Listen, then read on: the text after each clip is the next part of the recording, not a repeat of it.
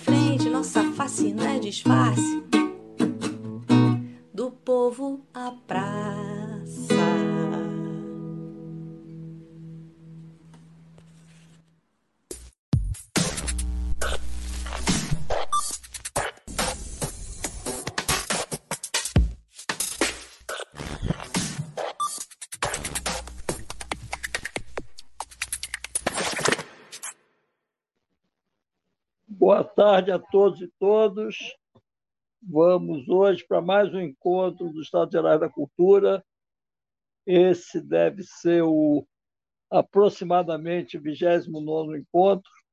Nós estamos discutindo entre nós se é 28 ou 29, mas gira em torno do 29.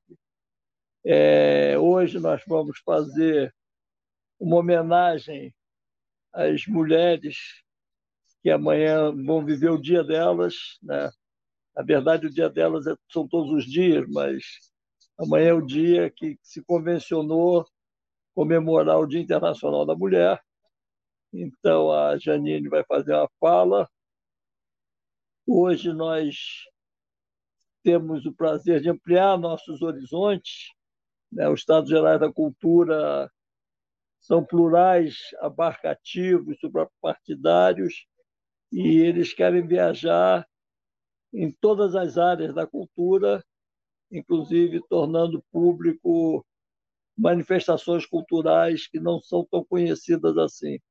Hoje nós temos o prazer e a honra de receber o grupo que faz o Teatro de Cego. Eles vão falar sobre o assunto, porque, na verdade, esse teatro é muito rico, muito importante, muito interessante mas não pode ser apresentado de forma virtual, porque o teatro de cego ele inclui é, é, o toque, o olfato, então num encontro como esse eles vão poder conversar sobre o assunto, o que para nós é muito interessante, né? Então nós vamos receber o grupo do Teatro de Cego aqui. Eu vou passar a palavra à companheira Janine Malansky, que vai falar sobre o Dia Internacional da Mulher, o Eduardo Tornag, habituado a ler nossos, nossas poesias que antecedem as conversas. Dessa vez ele vai ler o manifesto, o manifesto Vida Acima de Tudo, um manifesto em defesa da humanidade, que, é, que já foi compartilhado, começou a ser compartilhado ontem à tarde, hoje já estava em 54 mil assinaturas, ele viralizou por refletir uma realidade que o Brasil precisa falar também, e o Tornag vai ler ele também. O Paulo, do grupo Teatro de Cego, né? o Paulo Palado vai, vai, vai cantar para a gente, vai fazer uma exceção, ele, ele veio para discutir, apresentar e tal, mas aqui nos Estados Gerais tudo se improvisa, né? tudo se cria, tudo se transforma e tudo se improvisa. Então ele vai cantar para na abertura, como nós estamos optados a fazer, e depois ele passa rápido no camarim, troca de roupa e volta para o debate. Então vamos começar e eu passo então a palavra para Janine Malans, que assumiu o comando. Boa tarde a todos, a todas. É um domingo especial, é um domingo que homenageia as mulheres. A gente deve ser homenageada todos os dias, mas não, as coisas não acontecem assim. Por que dia 8 de março? Em 8 de março de 1857, 109 operárias de uma indústria têxtil dos Estados Unidos são assassinadas pelos patrões. Por quê? elas haviam feito uma greve por melhores salários e redução do horário de trabalho delas, e por alguma questão que ajudasse na, na questão da maternidade. Elas trabalhavam 14 horas por dia. Os policiais entraram e elas acabaram sendo assassinadas. Em 1910, foi criado o Dia Internacional da Mulher, no segundo Congresso Internacional de Mulheres em Copenhague, na Dinamarca em memória das operárias mortas durante protestos nos Estados Unidos em 1857.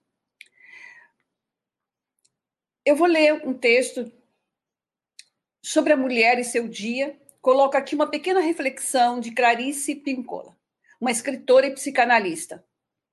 Ela compara a mulher a uma árvore frondosa que dissemina seus frutos e sua sabedoria para futuras gerações num livro de poucas páginas, A Ciranda das Mulheres Sábias. Nele, dá algumas dicas e nos coloca em primeiro plano como verdadeiras sementes do futuro da humanidade. Que é preciso sempre fazer um percurso à sua floresta interior para restaurar-se, restaurar renascer e gerar novos frutos. Viva como um ser pleno o tempo todo, até seus limites mais distantes. Quando uma pessoa vive de verdade, todos os outros também vivem.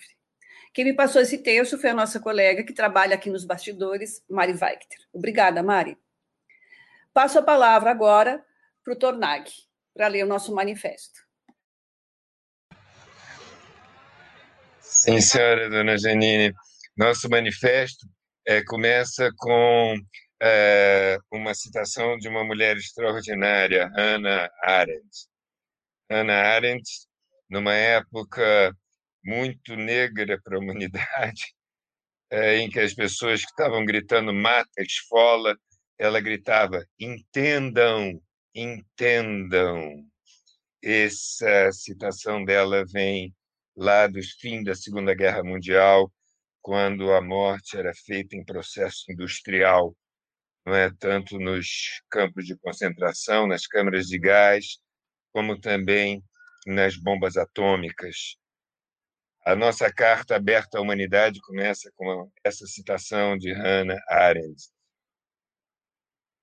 Vivemos tempos sombrios, onde as piores pessoas perderam o medo e as melhores perderam a esperança. O Brasil grita por socorro brasileiras e brasileiros comprometidos com a vida estão reféns do genocida Jair Bolsonaro, que ocupa a presidência do Brasil, junto a uma gangue de fanáticos movidos pela irracionalidade fascista. Esse homem sem humanidade nega a ciência, a vida, o respeito ao meio ambiente e a compaixão. O ódio ao outro é a sua razão no exercício do poder. O Brasil hoje sofre com um intencional colapso do sistema de saúde.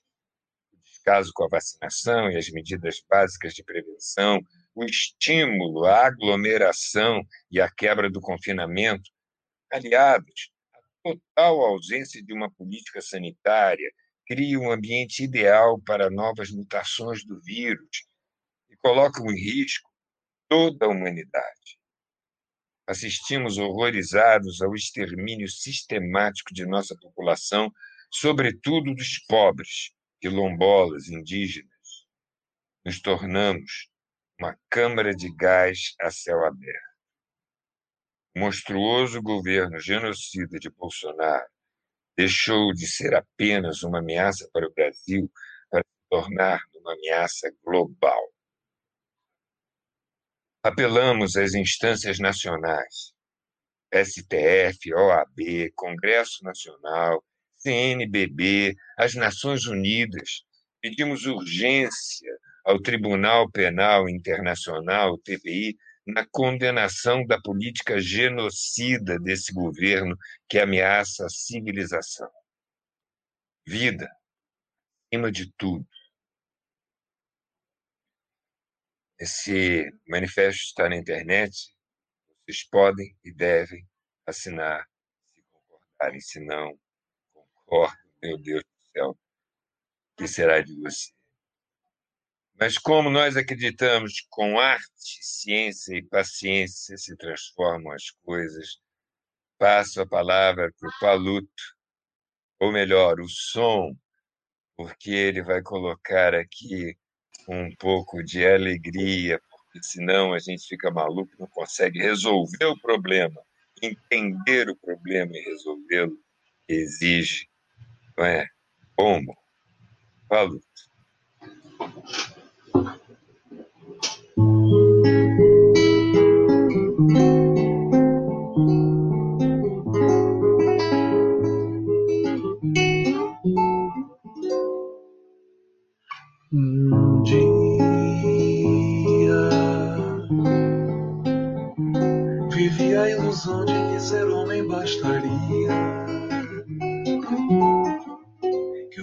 Masculino tudo me daria,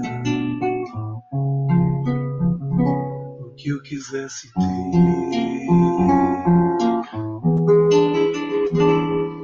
Que nada minha porção, mulher que até então se resguardara. É a porção melhor que eu trago em mim agora. É a que me faz viver.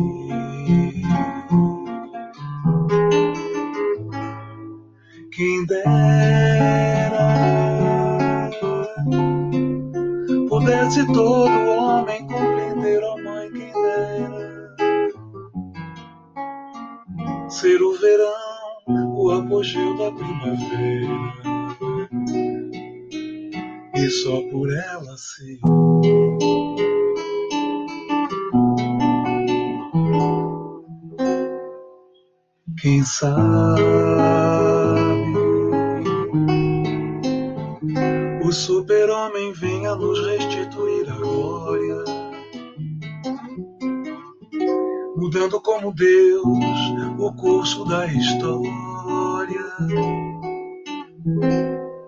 por causa da mulher.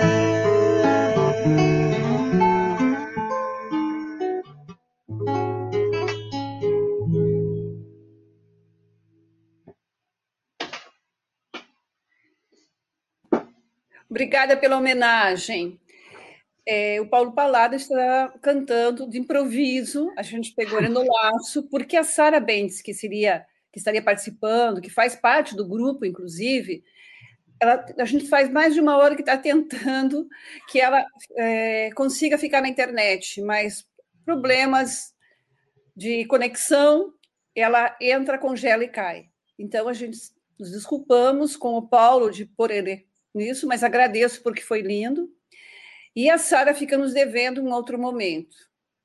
Pena que ela não vai estar participando, mas de qualquer forma, obrigada pela tentativa, Sara, se você estiver nos escutando no YouTube. A palavra é com você, Paulo. Conta para a gente. A todos. É. Conta para a gente o que é. Tá certo. Obrigado pelo convite, é muito bom estar aqui. É uma pena realmente que a Sara não esteja com a gente.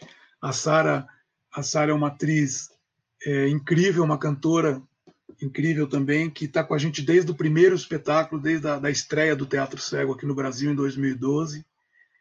E estava tudo certo, né, para ela cantar, já estava com o piano dela a postos ali, mas a gente não sabe o que, que aconteceu. Tempos de, de live. E então, assim, para dar uma introdução, a gente está aqui hoje com o Edgar Jacques, que é um dos atores do Teatro Cego também, tá com o Ian Openei, que é outro ator, o Edgar Jacques, que é uma pessoa com deficiência visual, o Ian Openei, que é um ator vidente, assim como eu, e o Teatro Cego ele tem essa, essa premissa de trabalhar sempre com atores com deficiência visual e atores videntes juntos, né? A gente não quer fazer um teatro só com deficientes visuais, nem só com videntes. É um teatro que, que busca a integração. É, esse formato de teatro cego é um formato que começou em 1990 em Córdoba, na Argentina. E a gente aqui no Brasil, eu e o Luiz, meu irmão, nós tínhamos uma, uma produtora, temos ainda uma produtora que, que trabalhava muito com a música e com a arte e o teatro como forma de inclusão. Um dos trabalhos que a gente fazia se chamava Os Sons da Paz e os Novos Caminhos da Música, que eram trabalhos que envolviam pessoas da região que estavam em torno da nossa produtora, é, com apoio de algumas empresas da região, onde a gente juntava, a gente unia na sede da nossa produtora crianças que iam desde o filho do diretor da empresa até o filho da, da, da faxineira, da moça do cafezinho, e a gente é, também tinha um, um, um, intuito de, a partir do momento que a gente entrasse num determinado espaço artístico e cultural, que todas as diferenças sociais, culturais, é, ficassem para o lado de fora. Ali dentro a gente fazia arte junto e, e, a gente conseguia fazer um, o que a gente chama de integração. Né? A gente integrava todas as pessoas através da arte. Quando a gente ficou sabendo da existência do Teatro Cego em Córdoba, na Argentina, a gente então foi até a Argentina. Na princípio, eu, eu tenho um amigo meu, o Anderson, que, que conseguiu assistir esse espetáculo aqui no Brasil. Eu não consegui, porque quando eu fui para assistir já tinha acabado os ingressos. E ele falou: você precisa assistir isso, isso é a cara do trabalho de vocês. Então nós fomos até a Argentina. É, eu fui, na, a princípio, eu e minha esposa, Nelly. A gente foi lá assistir um espetáculo e eu trouxe essa ideia para cá e conversei com meu irmão, produtor também. Falei: a gente precisa fazer isso. Então a gente começou a, a, a pesquisar como é que a gente podia fazer esse trabalho. A gente não tem nenhuma. A gente tem uma amizade com o pessoal da Argentina, mas a gente não tem nenhum, nenhuma, nenhum vínculo de trabalho de grupo, né? Embora a gente se conheça e até se fale de vez em quando. E aí a gente começou então no final de 2011 a, com o Teatro Cego e em 2012 a gente estreou a nossa primeira peça, que foi o Acorda Amor, que é uma adaptação que eu fiz para um texto, um conto do Nelson Rodrigues. E de lá para cá é a história, a história que a gente vai falar sobre ela daqui para frente.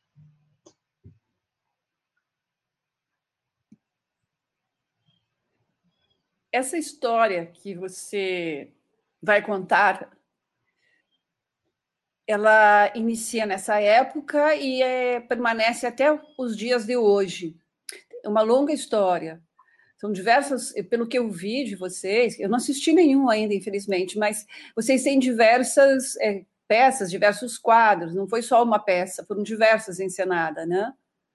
Vocês podiam mais falar mais disso? Não sei se é o Ian que vai falar, o Edgar, ou você, Paulo. E como é que vocês selecionam essas peças? São peças feitas para isso mesmo? Como é que funciona? É, o, quando a gente começou, o primeiro espetáculo que a gente fez foi o Grande Viúvo, né, do Nelson Rodrigues. Só para explicar um pouquinho o que, o que é o teatro cego, o teatro cego é um formato teatral em que a peça, a peça de teatro acontece completamente no escuro. E quando a gente diz completamente, é completamente mesmo. A gente tem um, uma equipe de produção é, que, que faz um trabalho anterior a, a todo espetáculo de não permitir que sequer um, um, uma luzinha daquela de ar-condicionado apareça, porque a, a intenção que a gente tem é que o espectador, dentro desse espaço, ele não tenha nenhuma referência visual. Não é só a questão de ele enxergar para se locomover, mas a gente não quer que ele tenha referência, que ele saiba o tamanho do espaço, que ele saiba em que posição ele está colocado, ele está sentado dentro desse espaço, quantas pessoas estão ali dentro junto com ele, qual é o tamanho do espaço. A nossa intenção é que o espectador não tenha conhecimento nenhum do que está em torno dele, que ele possa descobrir ou que ele possa saber através da visão. Né? A gente quer que ele, que ele compreenda isso, que ele entenda isso através do, do, da peça que ele vai assistir a partir de então. E esse espetáculo, para que ele seja compreendido pela plateia, outra coisa, ele não acontece num palco com a plateia sentada num, num, local, num local diferente.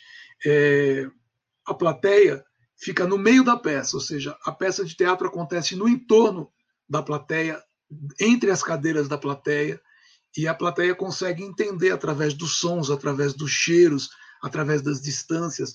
Nós temos, por exemplo, algumas peças que se passam com escadas, então você tem cenas que acontecem no andar superior, e essa tridimensionalidade, essa distância, essa percepção é que faz com que o público entenda e, com, e comece a construir dentro da sua cabeça esse cenário. Então, isso é o teatro cego. E, e para que a gente faça já que as pessoas deixam de enxergar a peça, a gente dá para essas pessoas o som, né, a audição, a gente dá o sentido do tato, então tem, tem elementos que a gente usa nos espetáculos, que as pessoas, que a plateia sente toque, sente tato. Tem uma, uma peça nossa, por exemplo, que em um determinado momento cai uma garoa é, é, em cima de um personagem, o personagem está na rua com uma garoa e, e, essa garoa cai em cima da plateia inteira. Então, ao invés de você mudar o cenário, você carrega a plateia para o outro cenário. É, através dos cheiros, né, do, de, de, de aromas, através de sons e através de um sexto sentido que a gente fala que é a intuição. Então a gente tira, a gente convida o espectador a experimentar durante uma hora, uma hora e meia, ficar sem enxergar, mas a gente convida esse espectador a entender, a compreender um espetáculo inteiro de teatro através desses outros sentidos. É, a gente, na verdade, a Sara é a única atriz que está tá, daqui dos que estavam aqui que estava com a gente desde o começo, que fez também o, o, o Grande Viúvo. É, o Ian entrou no segundo espetáculo, que é o Acorda Amor, que é um espetáculo é, que, é, que tem uma banda ao vivo, Social Samba Fino, é uma banda com sete músicos que tocam também completamente no escuro, e o espetáculo é todinho, é, todinho é, inter, interlaçado com músicas do Chico Buarque, né? É, que são tocadas ao vivo. E aí o Ian participa desse espetáculo. O Edgar, quando entrou, Edgar, você já entrou em que peça, Edgar? Que eu já não lembro mais. Tá, com, tá fechado, Edgar, o teu, teu som. Abriu? Tá me ouvindo? Eu entrei no Acorda Amor, eu fui fazer um standinho do Léo. O primeiro personagem que eu fiz foi o, o César. Eu fui, entrei para fazer uma substituição no Acorda Amor. Ah, tá. Então Edgar entrou no Acorda Amor, depois do Acorda Amor ele acabou pegando um personagem do, do, do Grande Viúvo, que é o Augusto, e que quem fazia era o Sérgio Sá, que infelizmente nos deixou há alguns anos. E o Sérgio Sá, que é um grande compositor também de, de, da música popular brasileira, ele, ele foi fazer um teste para a parte musical no espetáculo e falou assim: pô, será que eu não podia fazer um teste para ator? O Sérgio Sá também é deficiente visual. E ele fez um teste para ator e a gente acabou pegando ele como personagem. Depois ele veio a falecer, infelizmente. O Edgar faz hoje o personagem dele no, no, no, no Grande Viúva. E, e depois a gente montou um terceiro espetáculo, que é inclusive um texto da Sara Bentes, o espetáculo que é o Clarear, que o Edgar também trabalha, o Ian tra... e aí o Ian começou a participar a partir do, do Acordo Amor, e também fez. São os três espetáculos que nós temos hoje montados, né? O Grande Viúvo, o Acorda Amor e o Clarear. Falado, é, o espaço físico é um teatro de vocês ou vocês adequam em qualquer teatro, se vocês viajarem, participarem de eventos, etc., vocês arrumam esse espaço, pode ser? Ou tem que ser naquele local que vocês têm? É, a gente sempre faz num espaço que nos é dado, né? A gente não tem o nosso Ah, espaço, tá. infelizmente. Seria ótimo ter o nosso espaço, porque a gente já teria tudo preparado de acordo com as necessidades do teatro cego. Mas a gente viaja, a gente viajou o Brasil inteiro com essas peças, sempre adaptando. A gente tem uma equipe de produção é, muito boa, né? chefiada aí pelo Carlos Rigg, que é, o, que é o, pessoa responsável por deixar tudo completamente escuro, e a gente sabe o quanto é difícil fazer isso. E, e é isso, a gente se adapta ao local que a peça for acontecer. Tem Tem complicado uma, a produção mesmo, não, Palado? Porque, como você falou, nossa, é bem complexo. né? É, sabe o que eu queria perguntar? Eu fiz muita oficina de, de consciência corporal usando técnicas teatrais e uma, uma, um dos brinquedos que a gente fazia, que sempre tinha muito impacto, é que eu botava todo mundo para fechar o olho e reconhecer a sala, e, enfim, né? experimentar. Às vezes eu saía, ia guiando, chamando e fazia as pessoas irem em fila, darem uma volta pelo lado de fora.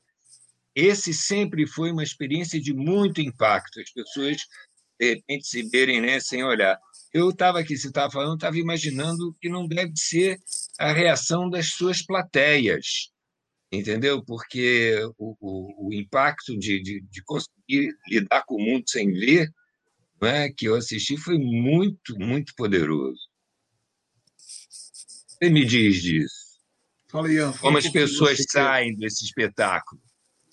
É, não, eu queria, antes de, de, complemen- de responder a tua pergunta, é, falar sobre essa adaptação do teatro cego, no sentido, do jeito que a gente faz o teatro cego aqui no Brasil, a gente precisou adaptar, eu acho que praticamente muitas coisas, assim, né?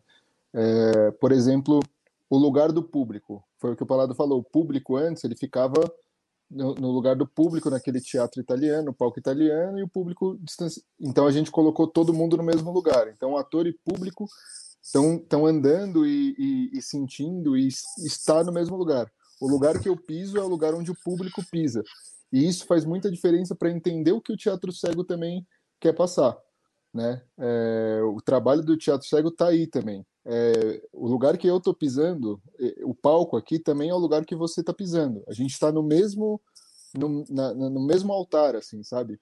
A produção, todo lugar que nos é dado, como o Palado disse, que talvez não seja o ideal, mas a produção faz, faz consegue fazer a adaptação para aquilo funcionar. A gente já chegou a apresentar em sala de aula, né, Palado?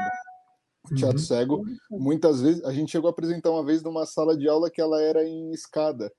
É, então ela, a, gente, a gente tinha que andar no escuro subindo uma escada que era do espaço já. Então a gente estava numa plataforma completamente inviável, quase assim, né? Se a, se a gente fosse, mas não, a gente sempre falou assim, não, vamos lá, dá para fazer, vamos ver como é que como que funciona.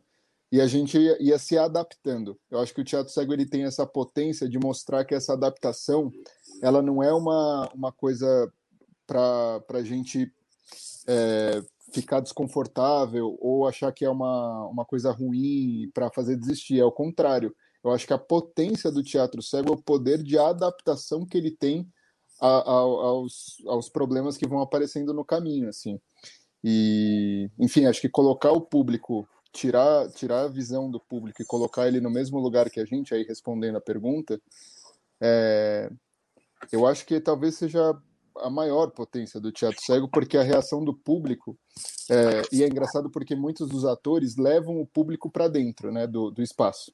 Então, quando eles estão na claridade e caminhar com o público até o, até o lugar dele, no escuro, é, muito, eu, eu faço, eu tenho essa função também, antes de começar o espetáculo.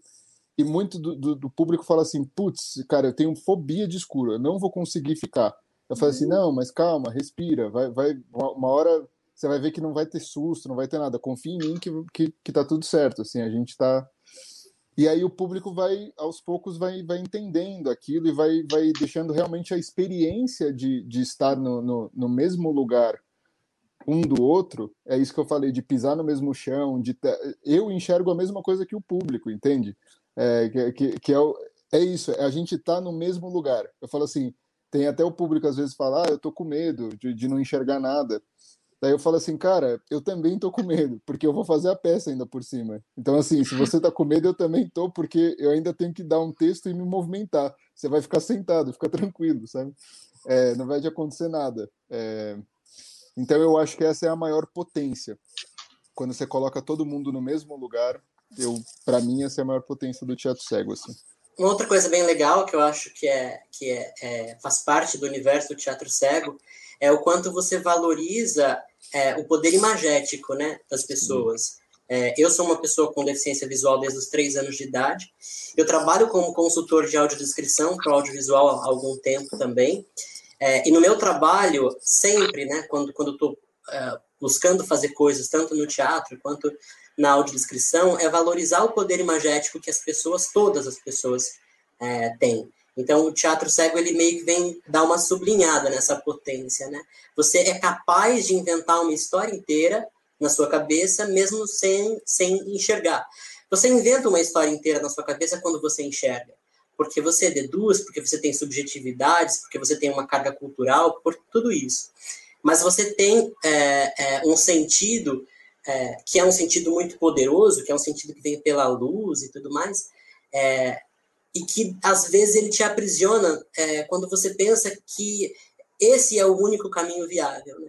No teatro cego você tem a possibilidade de expandir, de perceber que é, você pode criar sim a partir é, de outros sentidos, a partir do tato, a partir da audição, a partir do olfato. Tudo isso é, é, é, é informação que te possibilita montar uma história inteira. É, isso é muito é, fascinante também dentro do, do trabalho do, do, teatro cego. E uma outra coisa que aí vem da perspectiva do ator com deficiência visual, primeiro porque o mercado de trabalho para o ator com deficiência visual é inexistente, absolutamente inexistente.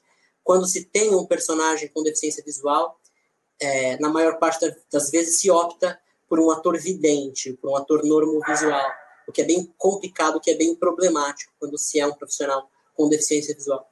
E o teatro cego ele te dá uma possibilidade que é um pouco às avessas, assim, que você acaba podendo viver qualquer personagem. Você não está limitado à sua condição física. Para que no teatro tradicional uma pessoa com deficiência visual possa viver qualquer personagem, independente da, da, da condição física, não é, é, é, um, é um personagem cego, mas não estamos falando sobre é, superação, inclusão social. É, para que isso aconteça no teatro tradicional, leva um tempo ainda, leva um, um período histórico aí. É, e no teatro cego você vem meio que pelo caminho na contramão, porque dentro do teatro cego, fazendo substituições, ou fazendo Augusto, ou fazendo é, os personagens que eu faço, Ian e eu fazemos dois personagens no, no Clarear, né? E, e, essa possibilidade é incrível também, porque dentro do teatro cego, eu, sozinho, faço dois personagens ao mesmo tempo. É uma coisa meio esquizofrênica, porque eu converso comigo mesmo, mas é sensacional. É, então, essa perspectiva de você estar liberto dessa condição é, é, é incrível também. Que você pode ser o mocinho, você pode ser o, o bandido, você pode ser é, qualquer. Não tem um physique de rôle, né? Que o teatro tradicional, é, ou mesmo o cinema ou a TV, é, te coloca. se você de repente tem um perfil vocal, enfim, é, o psíquico, que consegue uma construção psíquica para aquele determinado personagem, você é capaz de fazer. Isso é bem libertador também dentro do, do projeto. Isso me parece um sonho, poder fazer o Iago e o Otelo ao mesmo tempo. Ah! Ia ser ótimo, né? Ia ser maravilhoso. Maravilha. Não, mas eu estava pensando aqui, cara, porque realmente a minha experiência de pedir as pessoas para fecharem os olhos e, e e viverem pequeníssimos desafios, né? foi tão potente que eu estava aqui pensando comigo. É, a parte da coisa do mercado. Eu fiz um cego na TV Globo. E fiz um cego, eu já estava meio assim mal visto lá, meio fora do mercado, e mas eles precisavam de um cara de olho azul e não tinha. E eu tenho certeza que não passou pela cabeça deles a possibilidade de buscar um ator cego para fazer o personagem entendeu? Então acabaram tendo que me contratar. Acho que foi a única vez que eu fui bem pago lá dentro. Mas, é, mas isso acontece por causa da invisibilidade, né? É, a pessoa com é. deficiência, é. com deficiência é invisível ainda. é. qualquer perspectiva. Então, a gente está batalhando um pouco contra essa invisibilidade. É, e aí, veja bem, isso me ocorreu agora, não é? Que esse trabalho de vocês, não é? Se, se a, a, o que eu fiz trouxe aquele resultadinho, né? essa experiência das pessoas, porque a, a nossa sociedade é muito paranoica, está muito presa no olhar, né? disfarça, tem gente olhando, não é? uns olham para o alto. É, então, a gente esquece que o olhar sem o ouvido junto, sem o olfato junto, sem o tato junto, ele não faz um quadro, não é?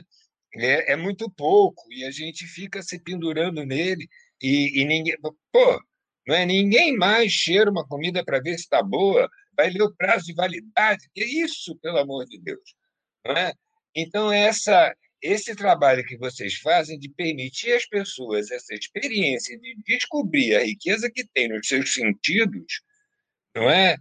Eu acho que isso devia ser, sei lá, né? tem que botar mesmo lente de aumento aí em cima. Obrigado a vocês. Desculpa, já falei demais. Tem algumas questões aqui, algumas perguntas. Vocês querem falar alguma coisa? Querem que eu pergunte e vocês vão desenvolvendo? Pode ser? Você está sem o microfone falado. Estou sem? Agora sim, escutei. É, não é que eu não escutei, você falou baixinho. Complementando a questão que o Edgar falou da, da, da, essa possibilidade, quando você acaba de assistir um espetáculo do teatro cego, a gente, todo espetáculo nosso, os atores saem do palco e vão para um lugar, vão para a recepção do teatro, né, para o saguão do teatro, antes da plateia. Então, quando a plateia sai do, te, do teatro, da sala escura, é, ela dá de cara com os atores, todos ali. E ela não consegue dizer que ator fazia que papel. Né? É, você não sabe dizer, por exemplo, no Clarear, no Clarear nós temos uma personagem que é deficiente visual. É personagem da peça deficiente visual. Mas ela não tem que ser. É, ela não tem que ser feita por uma atriz que seja, que seja uma, uma, uma deficiente visual. E também não tem que ser feita por alguém que não seja. E você não sabe quando você sai. Porque o teatro cego te dá a possibilidade, dá a possibilidade para um ator com deficiência visual de sair desse lugar comum, de ele simplesmente. Porque o que Edgar está falando é que já não tem mercado para o ator deficiente visual para fazer o personagem deficiente visual. Muito menos para fazer um personagem que não seja deficiente visual, que seja um personagem vidente. E no teatro cego, é, é, o, todos os personagens que o Edgar faz nas três peças são videntes. Né? É, e, e por quê? Porque a condição do teatro cego faz com que a diferença de você enxergar ou de você não enxergar não tenha, não tenha importância nenhuma. Então, isso é uma coisa interessante.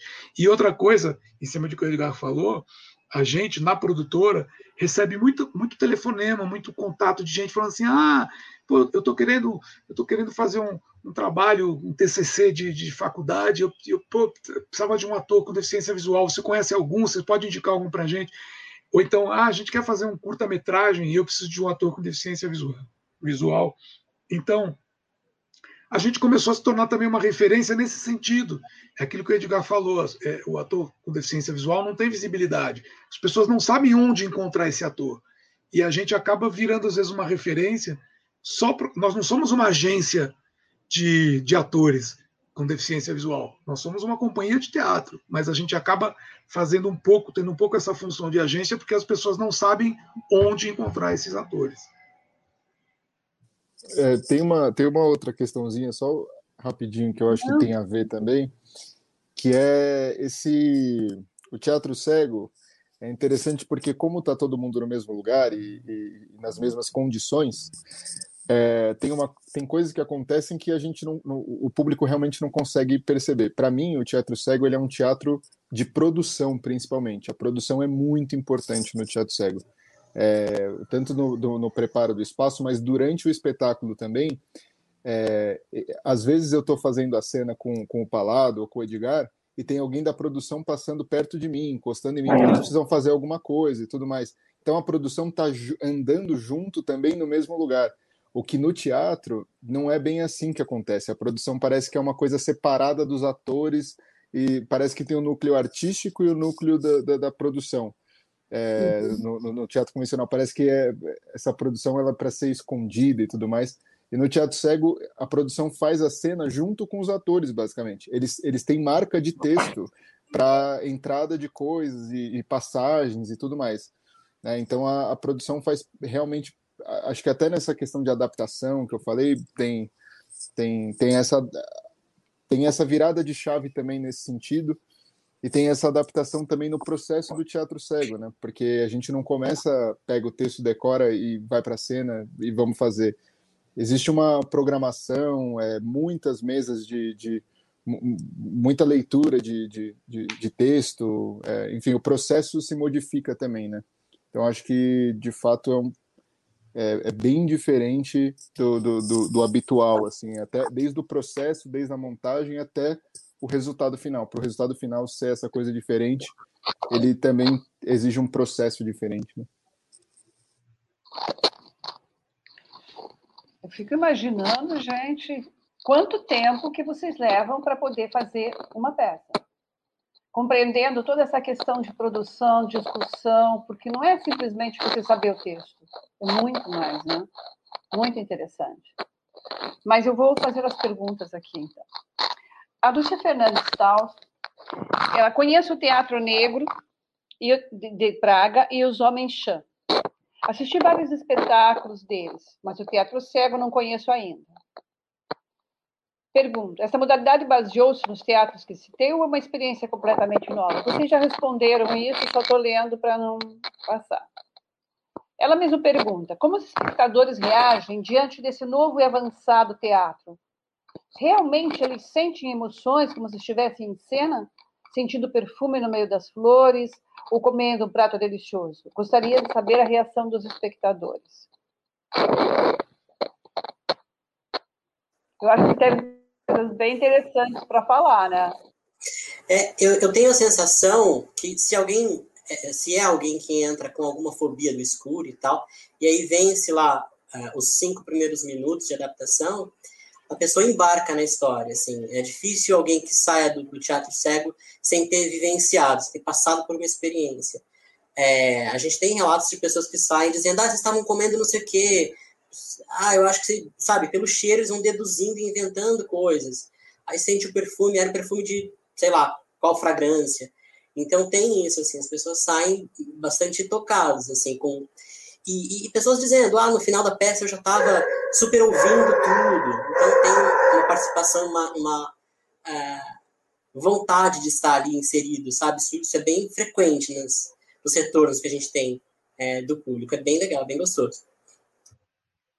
É, em relação também a essa questão da plateia, é, o, que a gente, o que a gente percebeu até depois da peça, na saída no segundo teatro, conversando com a plateia, algumas pessoas, logo nos primeiros espetáculos que a gente fez, algumas pessoas diziam assim: nossa, eu estava ali dentro, passei uma hora sem enxergar nada e, e, eu senti um pouco de fobia, mas eu pensava assim: daqui a pouco eu vou estar lá fora enxergando novamente. E as pessoas, esses atores que não enxergam e que, e que não vão poder enxergar depois disso, e outras pessoas que têm deficiência visual e que não, que não vão poder talvez voltar a enxergar, ou que não têm essa possibilidade de enxergar. A gente percebendo que a, que a plateia era tocada, era tocada dessa forma, nós entramos em contato com a Secretaria Estadual de, de, de Saúde e, na época, é, nós, eles nos passaram um contato do BOS, que é o Banco de Olhos de Sorocaba. Nós fizemos um contato com o BOS e, rapidamente, na, a partir da, do próximo espetáculo, depois desse contato, todos os nossos espetáculos, na saída do espetáculo, tem um stand do BOS onde a pessoa que assistiu o espetáculo pode, na hora, fazer uma carteirinha de doador de órgãos. Né? Ela pode fazer uma carteirinha dizendo que ela quer ser, que ela quer doar as córneas e ela pode colocar que ela pode doar outros órgãos. Mas é lógico que a gente parte do princípio da doação de córneas. E a resposta que a gente teve do boss foi a seguinte: proporcionalmente falando, nada, nenhum, nenhuma, nenhuma campanha, nenhuma ação que a gente tenha feito, nem ação publicitária em televisão, nenhuma ação que a gente fez proporcionalmente dê um resultado tão bom quanto os espetáculos do teatro cego, porque as pessoas saem lá de dentro realmente com esse questionamento.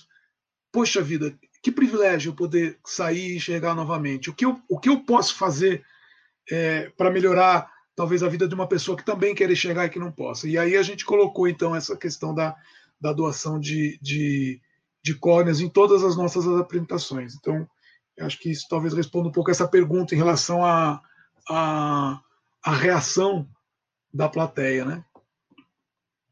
É, mas tem uma sensibilidade também que eu acho que é essa memória quando a gente quando a gente tira a visão a gente percebe que a memória ela não está relacionada só ao que a gente vê, né? É, a, a, tem muita gente que, por exemplo, quando sai o cheiro do café na peça, as pessoas depois, foi o que o Edgar falou, as pessoas saem falando do cheiro e tudo mais, e as pessoas começam a falar, nossa, e aquele cheiro de pão na chapa? A gente fala, meu, não tinha isso, não, não, não, não, tinha, não tem pão na chapa, era só o cheiro do café. Mas o café te remete a pão na chapa, porque é uma, é uma ligação natural para aquela pessoa. Então, isso é uma memória que a pessoa tem, que, que, que vai trazendo coisas para ela, que a gente passa a vida inteira sem acessar isso. Eu acho que o teatro cego ele também tá para isso, porque eu lembro que quando eu era pequeno, é, a minha mãe é, me dava banho com aquele sabonete Febo. E nunca mais eu usei o sabonete Febo, nunca mais usei. E quando eu fui fazer o teatro cego, aquele cheiro eu ficava, meu, de onde é esse cheiro? Esse cheiro de que sabonete que é esse que e me veio e aí depois eu, a minha mãe foi ver falou: "Ian, você viu que é aquele cheiro do sabonete que eu te dava banho?" Eu falei assim: Olha a memória que eu tinha na infância que eu nem eu não conseguia acessar mesmo estando todo dia lá sentindo o cheiro, eu falava, meu, e desde então eu só tomo banho com febo hoje em dia. Então tem uma tem essa acho que essa esse tipo de memória que a, a plateia acessa para entender uma história, para isso é muito importante assim, né? A gente realmente conseguir saber que a gente consegue é, olhar as coisas de uma outra maneira, assim, né? É, enxergar as coisas de uma, de, um, de uma outra maneira, dos outros sentidos, assim, também. Isso é mágico. É, você respondeu já, de certa forma, a outra pergunta da Lúcia. Como o teatro cego atinge o espectador com mensagens mais subjetivas? Você falou a questão da memória, mais sutis que realmente levam à reflexão do espectador. Ela também pergunta como os estímulos emocionais, música, sons, odores agem no espectador. Que tipo de resposta? Eles interagem, eles dançam? Como fazem essa interação? A reação é sempre, a interação é sempre, é sempre muito diversa, assim. A gente tem espetáculos que tem cenas muito tensas, assim, muito ah, fortes, impactantes e tal. E aí a pessoa tem, tem uma sensação de que aquilo está acontecendo é, do lado dela, assim, né? Também por causa da proximidade. É, e, e, a sensação de tempo que passa, de cenário que muda, a imagem vai se criando, vai acontecendo. E a produção deixa todo mundo muito à vontade, assim, no começo. Diz, olha, a reação de vocês pode ser que, que acontecer. Vocês querem dar risada, dar risada. Se for para se emocionar, se emociona. É, na cena da chuva que o Palado é, mencionou, tem gente que se assusta, que de repente sente aquela água caindo e aí tem essa coisa. É, então, são as mais, a mais as reações mais diversas possíveis. É, na cena da chuva, eu acho que não tem nenhuma apresentação que a gente tenha feito até hoje do Grande Viúvo que na cena da chuva não tem, a gente não tenha ouvido pelo menos um grito assim: "Ai, minha chapinha!" É. É verdade isso, não é, Janine? É. Agora tem uma coisa também, Janine, em relação à questão da música, como o Edgar falou, a, a gente não tem. A, a, o, o, que é interessante? É, o, o teatro convencional, você tem o ator num palco e você tem maquiagem, você tem figurino, você tem cenário, você tem iluminação. Olha a quantidade de elementos visuais que a gente arranca de um espetáculo teatral e a gente, de alguma forma, tem que dar alguma coisa para a plateia para suprir essa comunicação. Então, a gente descobriu que a música é um ótimo elemento para fazer divisão de cena. Né? É, a música, então, por exemplo, entre uma cena e outra, para o espectador perceber que está tendo uma mudança de cena, quase que uma mudança de cenário, a gente usa a música. Outra coisa é que a gente, por exemplo, no Grande Viúvo, o Grande Viúvo tem a, a cena do Jair com a falecida, com a esposa dele que, que faleceu. Ele tem visões com ela, ele tem relação sexual com ela na, dentro da cabeça dele. Toda vez que ele retorna, que a cena retorna para a viúva, antes mesmo de a cena começar, a gente inicia uma música que é o tema da viúva na música, na, na, na, na, peça. E existe um cheiro, que é o cheiro que é o perfume da viúva, não, desculpe, da falecida, né? Ele é o viúvo. É o tema da falecida e, e existe um perfume da falecida que o, que o público sente naquele momento. Então, quando o público ouve aquela música e sente aquele cheiro, sente aquele aroma, o público já sabe que a falecida vai voltar a aparecer. É, talvez fosse mais difícil fazer isso numa peça que as pessoas estivessem enxergando, porque ou você ia fazer isso com um tipo de iluminação específica, não sei. Então, essa é uma forma que a gente usa esses elementos música, aroma, é, eles são elementos cênicos, na verdade. Eles não são só elementos para temperar a cena, eles são elementos cênicos. Né? Assim como o Ian falou da produção, e foi muito bem lembrado pelo Ian, ah, no Teatro Cego, a produção, é, nós estamos às vezes, por exemplo, no, no o, o, Clarear são três atores em cena, mas nós temos aproximadamente umas cinco ou seis pessoas fazendo produção. A gente tem mais gente de produção andando entre a plateia do que atores. Só que a plateia só ouve os atores, porque é o que a gente quer que ela ouça, os atores, né? Você tem gente que passa cheiro, você tem gente que faz sonoplastia, você tem gente no escuro que troca objeto de cena. E aí, quando você está fazendo uma cena, tem, tem, existem momentos em que você vai até uma marcação, fala a tua fala, e enquanto o, o, o outro ator está dando a réplica, você tem que dar dois passos para trás, porque vai passar alguém da produção ali Aí você dá dois passos para frente, isso tem que ser no tempo certo da réplica do outro ator. E aí, quando o ator acaba a réplica, eu volto a falar a minha fala do mesmo lugar que eu estava, sendo que uma pessoa da produção passou onde eu estava. Então, a produção é totalmente treinada. Então, a produção, a música, os cheiros, os sons, tudo isso é, são elementos cênicos mesmo, são elementos que estão atuando para te contar a história ali. É, tem essa, essa questão, por exemplo, no teatro convencional, é, o, o, que, o que a gente no, no, teatro cego não consegue usufruir, que, por exemplo, é o figurino, a iluminação, um cenário visualmente para o espectador, o que a gente não consegue usar disso, a gente usa essas coisas que o, o, o Palado falou, que o teatro convencional não usa, que é o cheiro, que é que, que são essas outras coisas de produção. E tem uma outra coisa que talvez eh, seja interessante assim, para o público, né? Tem cenas, o Edgar falou muito bem, tem cenas são muito fortes, principalmente no Acorda Amor, tem uma cena de, de, de tortura.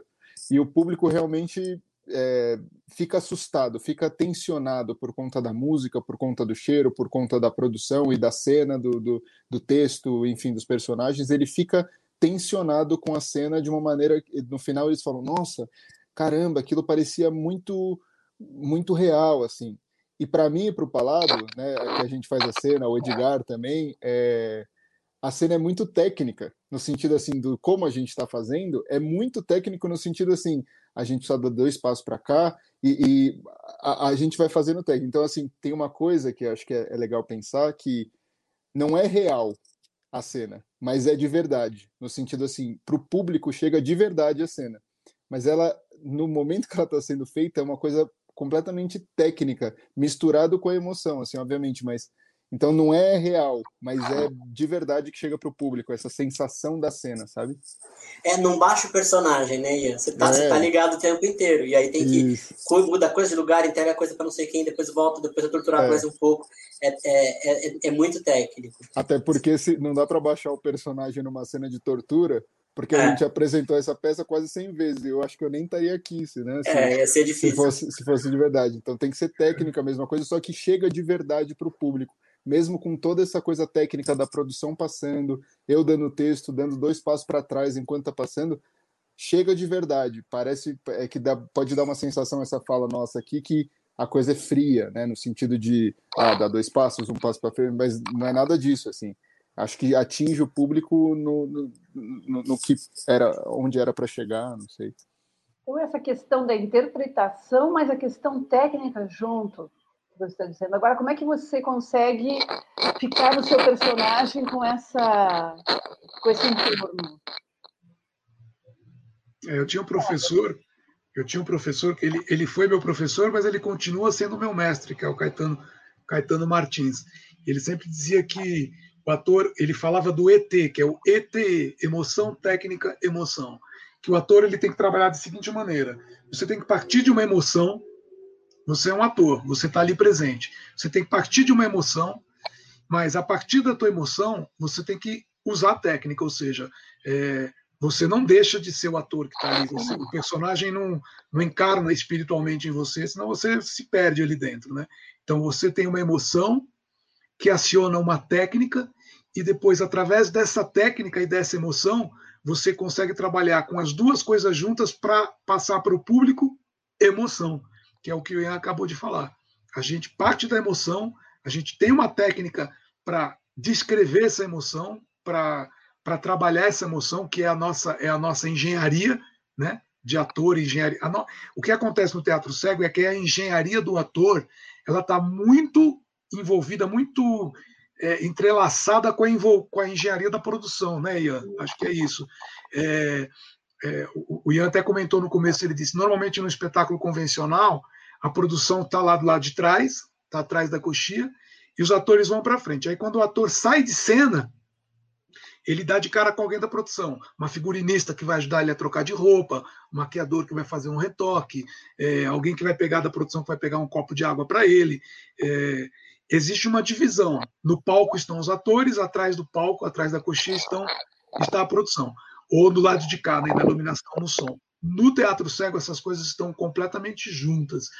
Então, é, é, esse ET que, que eu estou falando, essa, esse T, ele é bem grande, porque é, é muita técnica, é muita coisa técnica envolvida para que a gente consiga, depois lá na frente, conseguir fazer o E da emoção aparecer novamente. É, mas eu acho que também da disso que a Janine perguntou, como, como que vocês fazem, qual que é a preparação, né, nesse sentido. É, o, o, acho que no processo de montagem, aí né, eu, Edgar, a gente pode, pode falar bem, o Palado ele é bem minucioso no sentido de, como diretor, de saber que aquilo é muito importante. Então, aquele passo para trás, para a produção passar, não é qualquer coisa. Não é assim, ah, vê aí como é que é, vocês se resolvem aí, não. É ensaiado. Então, ao mesmo tempo que é, é, é uma marca, é uma marca do ator. Não é. Porque é isso, a, a, a, produção e a atuação, eles não são separados, assim, completamente como é no convencional. Eles estão muito ligados. Então eu tenho que estar tá conectado de fato. É, é, quase meu parceiro de cena a produção é, também. Então faz parte da marcação da peça. É como se falar, ó, o personagem aquela hora ele precisa ir até é, o, o, centro frente do palco e dizer o texto é, posicionado um pouco mais para a esquerda. É, é isso. É, só que a produção está dentro de cena junto contigo. Então é uma, é uma tem que estar tá junto mesmo assim. Tem que ter essa a produção sabe que é marca dela e eu também sei que é minha marca. É, é técnica a mesma coisa. O Flávio Lara, ah, desculpe, pode falar. Não, eu só ia falar que, que, que, isso, é tão, isso é tão latente, assim, isso é tão evidente, que como a gente está sempre num espaço diferente, na hora que, que o ator vai se, se localizar ali e tal, você tem que entender também onde que a produção vai passar, você tem que respeitar o espaço da produção. Então, é, é bem isso que o Ian estava falando, todo mundo tem marca quem está em cena e a produção também. Então, é tudo muito ensaiado. O Flávio Lara perguntou para o Ian como é o perfil dessa equipe de produção? São videntes todos? Tem algum cego? Não sei se todos também podem responder. Tem. Da, da produção são, são videntes. Eu acho que quem era da, da produção era a, a Paula França, né? Era da Paula produção. França que aí eu não sei se já, já teve mais algum outro no começo, não, não, não sei lado mas é, são, são videntes. Até por, por uma questão do, dessa arrumação do espaço, né? Normalmente a gente chega em espaços, a gente apresentou em uma sala que já era um aquário, assim, que era tudo envidraçado e precisava cobrir tudo. Então, para esse, esse. E é bem minucioso esse trabalho também de tampar toda a luz e não deixar passar nenhum pontinho para a pessoa não ter uma referência, justamente para falar, né? Às vezes é um pontinho de luz falar, ah, não vai iluminar. É, mas a pessoa tem uma referência que lá no fundo, bem distante, tem um ponto de luz. Então ela acaba tendo uma referência espacial, que é uma coisa que a gente realmente cuida bastante para não ter.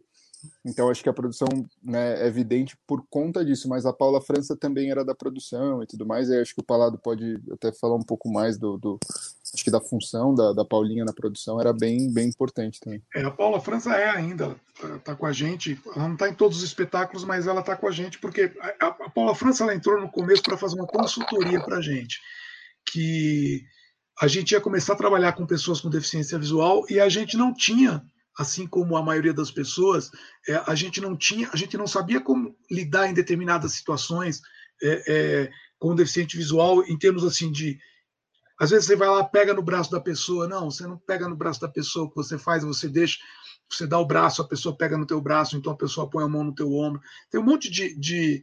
então, por exemplo, a Paula falou para gente, a gente fez um exercício, né? É, e a gente chegou, ela, ela pediu para ser conduzida numa escada. Então, quando nós chegamos na escada, a gente era uma escada pequena, era uma escada só de dois degraus. Então, eu fui levando ela até lá e falei para ela assim: agora cuidado que a gente tem aqui dois degraus. E ela falou: você tem que dizer para mim se esses degraus são para cima ou para baixo. Isso faz toda a diferença, né?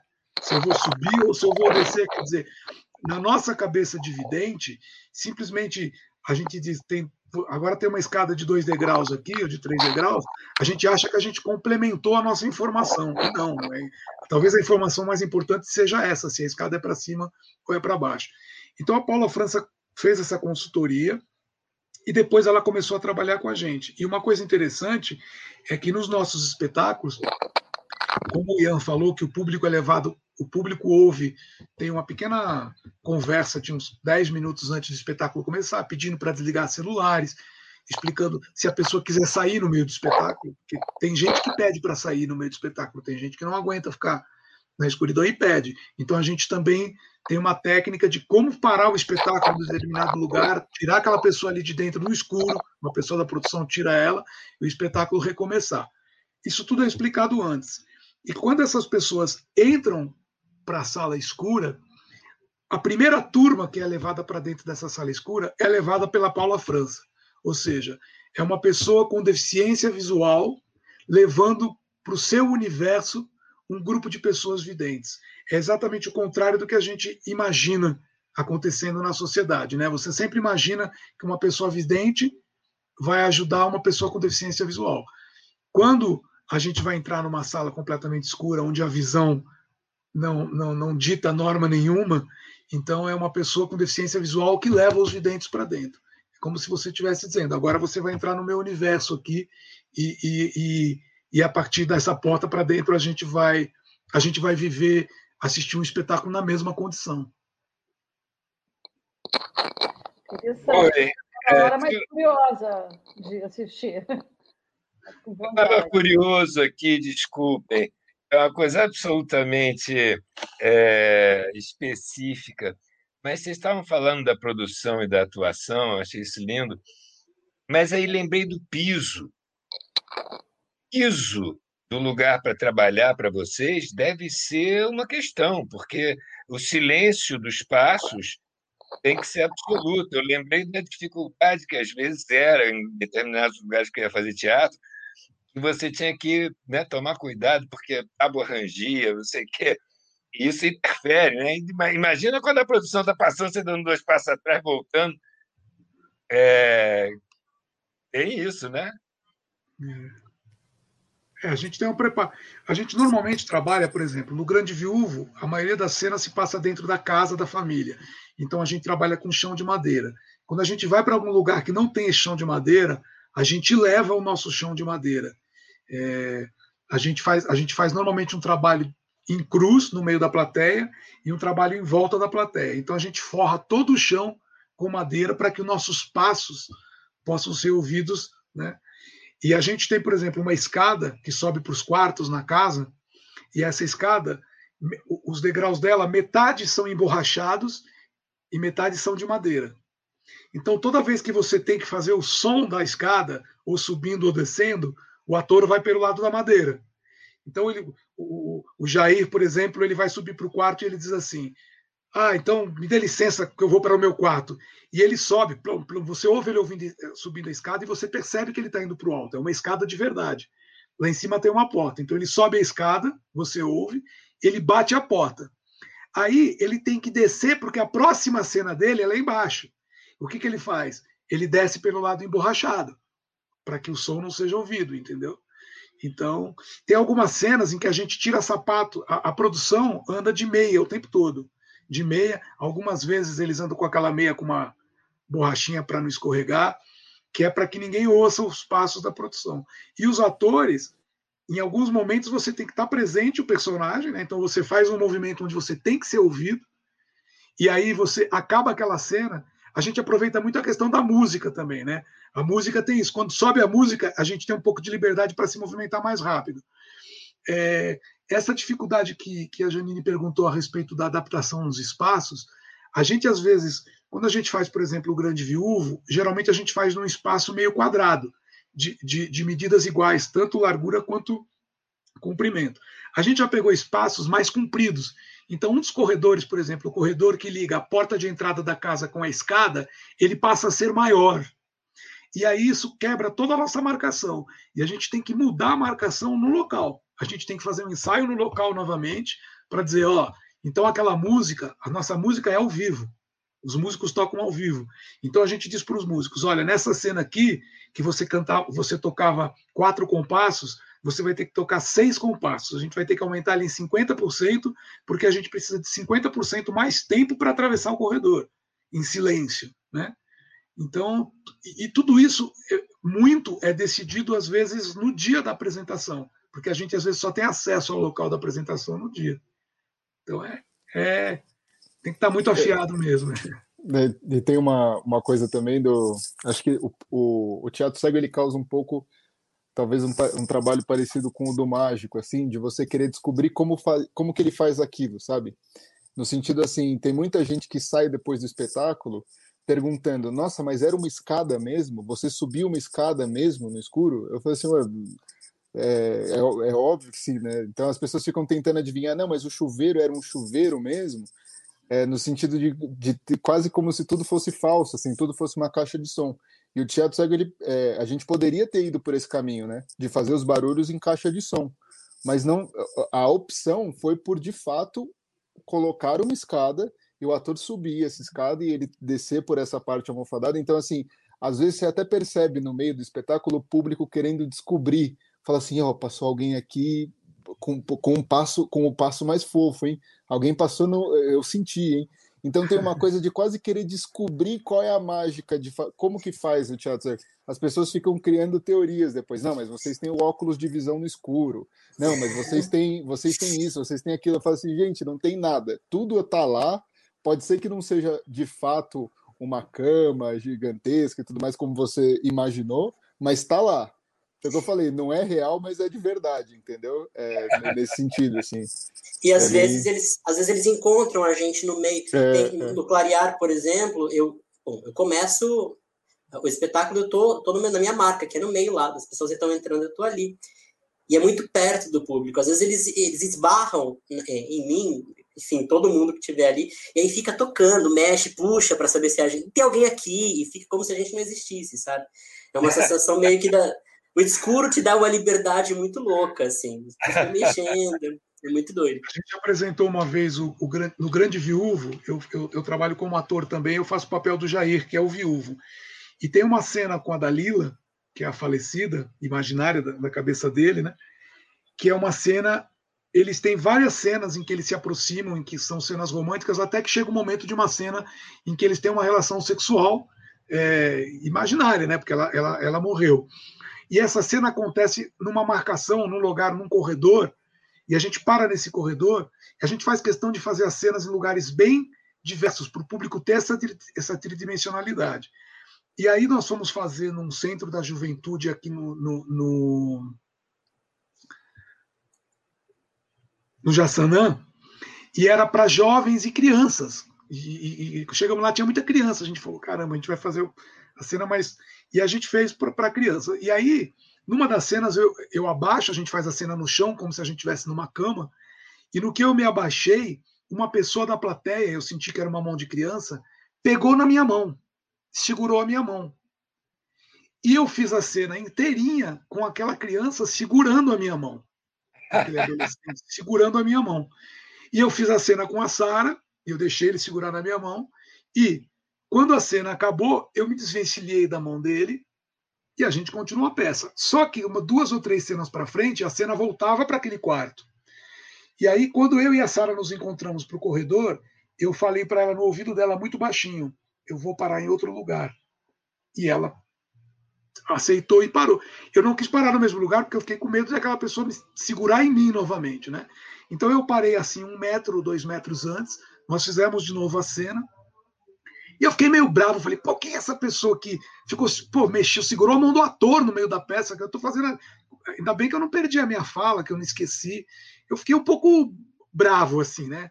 Aí, quando acabou a peça, é, o pessoal, a plateia foi embora, o pessoal foi embora, o pessoal começou a desmontar. O público já tinha ido todo embora. E quando eu saí, tinha um senhor com um filho, um menino, devia ter uns 10, 12 anos. Ele fez questão de ficar ali fora, me esperando, ele não foi embora. E aí, quando eu saí, porque a gente se apresenta no final quem a gente é, né? A gente acende uma vela e, e, e apresenta os atores. Quando eu saí, ele falou assim: Você que é o Jair? E eu falei: Sim.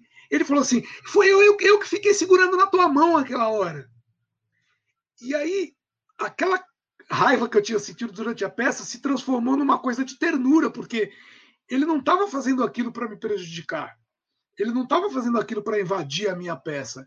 Ele estava se sentindo tão incluído naquilo, ele estava se sentindo tão fazendo parte daquilo, que ele se sentiu na, na, na, na quase que no dever de, né, de, de, e ele segurou a minha mão não para me atrapalhar, ele me segurou minha mão com carinho. Eu até senti, bateu um arrependimento em mim, assim, de toda, de toda a raiva que eu tinha sentido, que eu pensei assim, que coisa incrível isso, né? Porque ele foi lá se declarar. Sabe uma hora que seguraram a tua mão? Eu falei, sei. Ele, então, fui eu, era eu. Ele estava todo orgulhoso.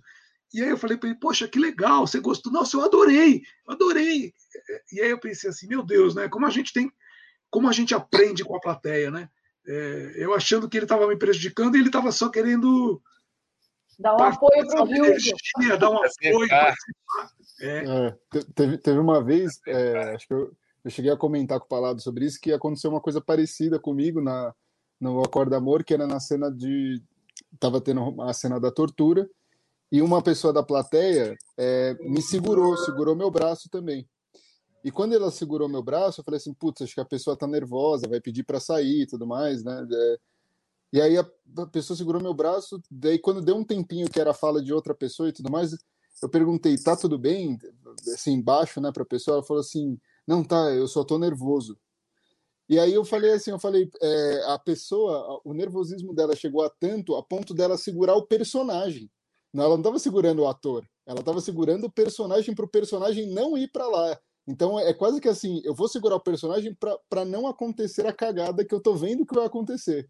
É, eu já sei para onde a história tá indo. Então é no filme é... de terror, né? Que o mocinho tá indo abrir a porta, aí você fica em casa é vendo o filme, não abre, não abre, não abre. É isso. Só que esse distanciamento do teatro convencional ou do que às vezes a gente quer falar pro personagem, não abre, não abre, exatamente isso, esse distanciamento não, não permite tem. a gente segurar o personagem. A gente é. quase que influenciar, na, a, é a plateia de fato influenciando na história, assim, não, não, peraí. Aí, para aí você não vai não, porque meu amigo, o negócio vai ficar feio pro teu lado, eu tô vendo o que tá acontecendo, tô de longe aqui. Então, é interessante mesmo isso que o Palado falou, é, essa o, o, o, público ele, ele se sentia tão parte a ponto de querer interferir às vezes na história no, no sentido de segurar um personagem, né? E, enfim, é, tem que saber lidar também com isso no, no, no meio do teatro cego. Oh, isso é o auge na vida de qualquer ator. Eu não, imagino uma integração maior do que alguém do público com, com toda, toda a, a, a, genuinidade de uma criança segurando a sua mão para estar junto com você ou querendo evitar que, que o seu personagem corra perigo.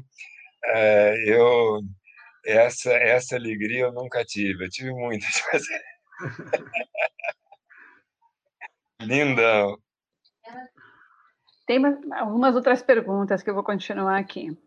A Canal Naturança, Direitos Humanos e Inclusão diz: Eu sou formada em audiodescrição e amplia bastante a experiência. Vocês fazem uso da audiodescrição no espetáculo?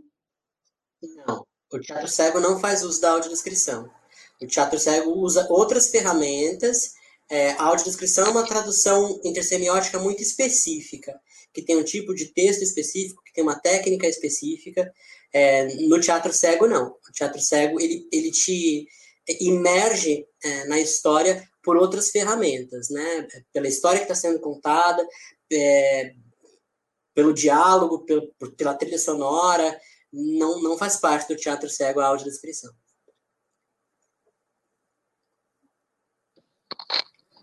Né? A Mari é... vai. Oi? Oi. A audiodescrição ela existe para descrever imagens, né? É, para pessoas que não podem enxergar aquela imagem. No teatro cego, a gente parte do princípio de que a imagem não existe no teatro cego. Não é que aquela imagem existe e ela está no escuro não há imagem, inexistência de imagem. A compreensão do espetáculo ela tem que vir por outras coisas. Então, é, quando a gente compõe um personagem, a gente vai desde. Uh, a gente fez bastante isso em todas as peças, e descobrir que sapato aquele personagem tinha que usar. Porque a forma daquele personagem andar, o passo que ele dá, a distância de um pé para o outro, o tempo que ele demora para dar cada passo, a forma como ele respira, é, a ofegância desse personagem, a velocidade com que ele fala ou com que ele deixa de falar, o tempo de resposta que ele dá para as situações, essas coisas, essas situações é que mostram quem são esses personagens. A gente não, não, se, não se apoia em absolutamente nada visual para que esse personagem exista. Né? O Edgar é um profissional de audiodescrição, ele é um profissional, você faz consultoria, né, Edgar? Em áudio. Isso, isso. Eu sou consultor em descrição. Isso, exatamente. É. E eu tenho, eu como diretor do Teatro Cego e como, e como dramaturgo que escrevo as peças, eu tenho que talvez seja uma utopia, mas eu tenho esse desejo de um dia conseguir isso, de fazer com que o espectador ainda consiga assistir o Teatro Cego sem tentar criar naquela escuridão uma imagem para aquele personagem, uma imagem visual. Né? É... Acontece muito assim, de acabar o espetáculo e a pessoa dizer assim: Nossa, é, você tem cabelo branco, eu imaginei o teu personagem um cara sem barba e você tem barba. É, é muito comum que a construção do personagem durante o espetáculo faça com que as pessoas na plateia tentem criar uma imagem visual daquele personagem.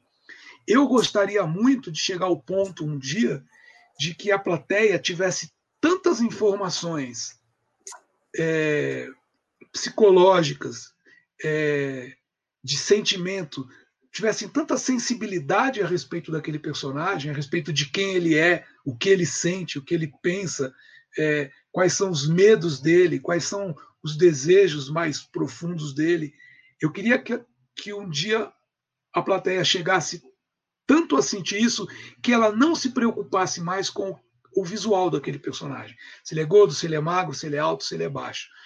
Mas isso é um trabalho que, que eu acho que o teatro. Isso é um, é um, é um desafio para o teatro cego. E, e, a gente acha que vai chegar um dia lá, a gente espera, né? As utopias, o que seria de nós, principalmente nós, é, atores, diretores, atrizes de teatro, se não fossem as utopias, né? A ideia é, é, é, que as pessoas compreendam esse personagem sem a imagem. Por isso que não há audiodescrição. A audiodescrição seria se a gente tivesse que passar alguma imagem. A gente quer eliminar a imagem, na verdade. É, essa mesma pessoa, Canal Naturança, Direitos Humanos e Inclusão, pergunta: vocês fazem um trabalho de corpo com os atores cegos de dinâmica espacial? Sim, exatamente. Ah, e, esse trabalho, a tendência desse trabalho, com esse meu desejo utópico, é de ele ser cada vez maior, né? A gente fez um, a gente teve uma oficina, a gente montou uma oficina alguns anos atrás. A gente tinha um, um patrocínio através do, do PROAC, que era uma oficina chamava Oficina de Teatro Cego. Quem montou essa oficina foi a Caleidoscópio Comunicação e Cultura, que é a produtora que produz o Teatro Cego. E nessa oficina, a gente, uma das aulas que a gente tinha, a professora Fabiana Monsalu, que é uma, uma grande professora de corpo, é, ela fazia esse trabalho. Só que nessa oficina a gente trabalhava só com atores com deficiência visual. Então era esse trabalho de, de, de buscar o, o, o, do autoconhecimento né, do, do corpo, o conhecimento espacial, a compreensão espacial, o espaço que está em torno de você, é, o que, que esse espaço, o que, que esse espaço quer dizer na linguagem teatral, porque muitas vezes o espaço real não é o mesmo espaço teatral. Né? É, então a gente faz um trabalho bem grande de corpo, sim. Inclusive para isso, para que, que os personagens possam se caracterizar com mais cansaço, com respiração. Acho que os atores também, o Ian e o Edgar, podem falar bastante disso, né? É, eu acho que faz parte dessa construção do personagem, né? Quando você vai lá para o teatro cego, você vai é, encontrar esse personagem e, e a, apesar da gente estar tá, é, nesse processo de eliminação da imagem em si, é, a composição corporal do ator ajuda na composição vocal dele também, ou faz parte da composição vocal a composição corporal. Então tem isso de, de você encontrar o personagem no seu corpo também. É, é, às vezes, quando eu estou fazendo o, o, o, Augusto, que é um personagem folgadão, assim, não sei o que, ele passa a maior parte da peça sentado. É, e aí tudo bem, eu sento na cadeira e tô lá, começa a minha, a minha primeira cena. Eu desço as escadas, sento na cadeira e fico. É, no começo, você tá sentado na cadeira. E aí o personagem ele é tão folgadão e você vai jogando, você vai deixando o corpo cair, porque ele vai te levando para esse lugar, assim, ele vai te levando para esse lugar, que é uma característica desse personagem. Então o corpo ele faz parte dessa composição vocal e traz essa é, essa vividez para o personagem, sim. É, tem um livro tem um livro muito interessante é, para quem fez essa pergunta se se interessa por essa questão que é o livro é, A Poética do Espaço do, do Gaston Bachelard, que é um livro que fala muito sobre isso, da, da, da de, de, como da questão dos espaços e da, da significação desses espaços, né?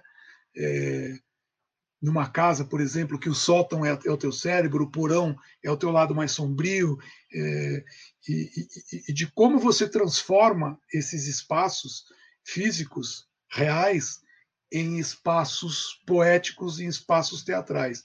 Então, quando a gente fala do estudo do corpo, da busca do autoconhecimento corporal e da busca do conhecimento do espaço ao seu redor, a gente também está falando disso, do espaço como poesia, do espaço como, como teatro, não só do espaço como, como uma questão física. Né? O Miguel pergunta: o teatro cego participa de algum processo de formação de educadores ou de profissionais da área de saúde para lidar com deficientes visuais? E eu estico a pergunta dele: vocês já trabalharam com escolas, com crianças, adolescentes? Nós não participamos diretamente nessa questão de, de, de, de trabalhar com professores, mas, seria, mas é uma ideia ótima. Como é o nome da pessoa que perguntou? Miguel. Miguel, Miguel, obrigado pela tua pergunta, porque a tua pergunta está virando uma sugestão. É, quando a gente começou a fazer o Teatro Cego, a gente, como eu te falei, é, é, o, o, Luiz Mel, que é, que é o meu irmão e, e, meu sócio no Teatro Cego, a gente, a gente tinha a intenção de fazer uma peça de teatro e que tivesse essa questão de inclusão, de usar o teatro para trazer, é, para fazer inclusão. Mas a gente nunca imaginou que o teatro cego, no começo a gente não imaginava que o teatro cego ia ser um, um polvo com tantos tentáculos quanto ele se tornou, né? Quando a gente começou a fazer o teatro cego, a gente percebeu essa questão de saúde pública, que é a questão de doação de órgãos, essa questão da inclusão social, essa questão da, da uma coisa que é, é da inclusão só porque a inclusão acontece por parte dos atores, que você inclui atores com deficiência visual no espetáculo, mas acontece também. Você imagina uma pessoa com deficiência visual que queira assistir uma peça de teatro. Quando ela assiste uma peça de teatro do teatro cego, ela assiste uma peça como qualquer outra pessoa. Ela ela está com uma outra pessoa ao lado dela que enxerga e ela está tendo exatamente a mesma compreensão. Ela não perde absolutamente nada da peça, né? Por, por não enxergar, porque a peça realmente é para que você não enxergue nada. Então, é, a gente percebeu com o tempo que o teatro cego abre muitas possibilidades. A gente pode fazer muitos tipos de trabalho e esse trabalho que o Miguel, Miguel, né? Que o Miguel sugeriu é um trabalho muito bom. A gente de repente trabalhar com educadores, porque assim como na questão da doação de órgãos, o teatro cego vai tão direto ao ponto que faz com que as pessoas tenham uma atitude positiva é, em relação a isso. Talvez trabalhar a educação, né? É, talvez isso seja muito positivo também. A gente possa. O que a gente fez aqui, o Clarear, o Clarear é um espetáculo que foi feito principalmente. Nós começamos a ser muito chamados para fazer apresentações em empresas, em instituições, que queriam mostrar para os funcionários que, às vezes, uma empresa tem um funcionário com uma determinada deficiência, um cadeirante, um deficiente visual, um deficiente auditivo, e mostrar que essa integração pode acontecer de uma forma muito natural. Né? E, e, o Clarear é um espetáculo que faz isso um pouco. O, o, o, Clarear é um espetáculo que ele é um pouco mais didático. O Acorda Amor e o, e o, e o Grande Viúvo são espetáculos essencialmente teatrais, são peças de teatro. É uma peça de teatro que poderia estar acontecendo num teatro convencional, mas a gente levou ela para o escuro. O Clarear, não. O Clarear já é um texto que já tem a intenção de falar a respeito dessa inclusão. Tanto que no Clarear, Clarear um espetáculo que se passa é, dentro de uma república, onde alguns estudantes moram juntos, e dentro dessa república a gente tem um deficiente auditivo, uma deficiente visual, um, uma torcedora fanática do Juventus da Moca. Isso não é nenhuma deficiência, mas é uma brincadeira. A gente brinca que é uma pessoa que, em termos de futebol, estaria excluída, né? Como que alguém pode ser fanático pelo Juventus? Tem a nossa. E um argentino, que a gente brinca que é um, um irmão nosso que mora aqui do lado, mas que existe aquela rivalidade por conta do futebol, por conta dos esportes, mas que, que é um povo tão, tão irmão nosso, tão amigo, tão próximo da gente. Então, e uma língua que é tão próxima à nossa, né? Então, esse espetáculo é um espetáculo que, além de ser um espetáculo teatral, ele tem uma preocupação com a didática. Então, ele é um espetáculo. Quando o Ian falou que a gente apresenta espetáculo em salas de aula, é o Clarear. O Clarear é um espetáculo que a gente leva para a escola, para as crianças que a gente nunca pensou foi de fazer um trabalho com o educador. Isso é uma ideia fantástica. É, mas, mas também já houveram apresentações também que a gente fez no teatro, mas a, os alunos da escola foram até o teatro. É, apresentações voltadas para alunos de escola pública, enfim. A gente, a, a, do Acorda Amor, do Grande Viúvo, enfim, todos os dos outros espetáculos além do Clarear, que a gente apresentou num teatro, só que a escola levou o teatro e fazia parte do projeto e tudo mais, levar a criançada e apresentar só para alunos, isso já aconteceu já. Bem interessante. Eu trabalhei como arte educadora, por isso que me interessou o assunto. É, a Ana Maria Nogueira pergunta: o teatro cego recebe patrocínio? Às vezes sim. Quando, quando recebe, recebe. a gente trabalha com leis de incentivo, né? A gente trabalha com o PROAC, principalmente com o PROAC e Rouanet, é, e aí normalmente a gente recebe patrocínio. Às vezes, a gente já chegou a fazer temporada sem patrocínio, e às vezes a gente trabalha também a, a, a, a gente faz, por exemplo, uma, a prefeitura compra espetáculos nossos através de, de, de emenda parlamentar. A gente já vendeu alguns espetáculos através de emenda parlamentar. Espetáculos foram apresentados no, em teatros da prefeitura, é, sempre abertos quando eles são feitos através de emenda, são espetáculos gratuitos, né? Os ingressos são, são gratuitos. E, mas a gente trabalha assim com patrocínio, a gente trabalha com Rouanet e com Proac, principalmente. E ela continua a pergunta: e agora, com a pandemia, com a situação que a gente está vivendo, como é que vocês estão trabalhando e sobrevivendo? Porque vocês não podem ter é, tá reunindo as pessoas, ter contato. Como é que está como é que está acontecendo agora? Estão parados? É, ela perguntou sobre trabalhando e sobrevivendo. A gente só está fazendo metade disso, que é o sobrevivendo. O trabalhando a gente não está. É, o que acontece é assim, a gente tem alguns projetos aprovados em leis de incentivo e, inclusive, aproveitar aqui o espaço para fazer um apelo né, para as nossas, para nossas autoridades, para os nossos governantes, que algumas pessoas que trabalham com a parte burocrática da cultura imaginam que porque as peças não estão indo para os teatros, então a cultura está parada. A cultura não está parada. Projetos incentivados precisam precisam de continuidade, porque a pré-produção do espetáculo, os ensaios, as leituras de mesa podem ser feitas pela internet. Você pode movimentar a economia através de cenógrafos, figurinista, é, produção, direção, músicos, ensaios podem ser feitos pela internet. Nós temos é, um espetáculo, o nosso próximo espetáculo se chama Um Outro Olhar. É, é, um espetáculo que tem muito a ver com essa questão também de saúde pública. É um espetáculo que está sendo feito em parceria com uma ONG chamada Cabelegria. A Cabelegria é uma ONG que arrecada doação de cabelo e com esses cabelos faz, eles fazem perucas e essas perucas são doadas para pessoas que perderam o cabelo e a grande maioria das, das pessoas que recebem essa doação são mulheres é, que perderam os, os, cabelos por conta de quimioterapia. A grande maioria do público que recebe essas perucas são essas mulheres. Então, é, a, gente tá, a gente montou um espetáculo que se chama Um Outro Olhar. É um espetáculo que se passa é, dentro de uma casa, com uma mulher que é, que é a dona dessa casa e, eu, e, a, e, a, empregada dela que trabalha nessa casa e, e essas é, essas duas mulheres estão passando por uma situação de, de doença de câncer, né?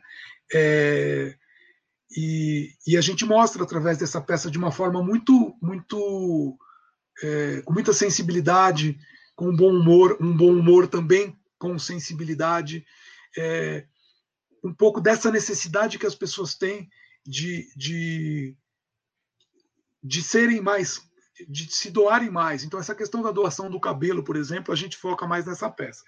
Esse espetáculo é um espetáculo que já obteve, já obteve patrocínio, mas ele está parado ainda lá no, na, na Rouanet, porque provavelmente porque a gente está vivendo esse momento de pandemia onde o teatro não está acontecendo.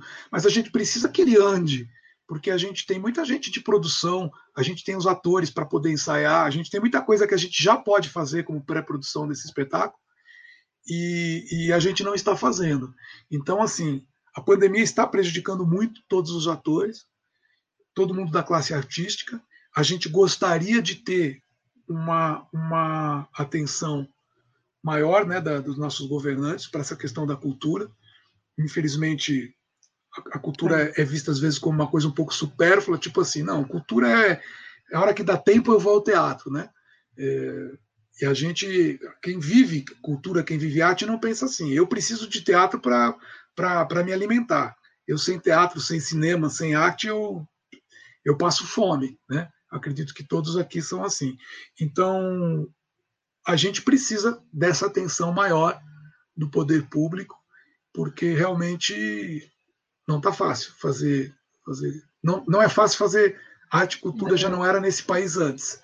Aí ficou um pouco pior, e aí com a, com a pandemia ficou pior ainda.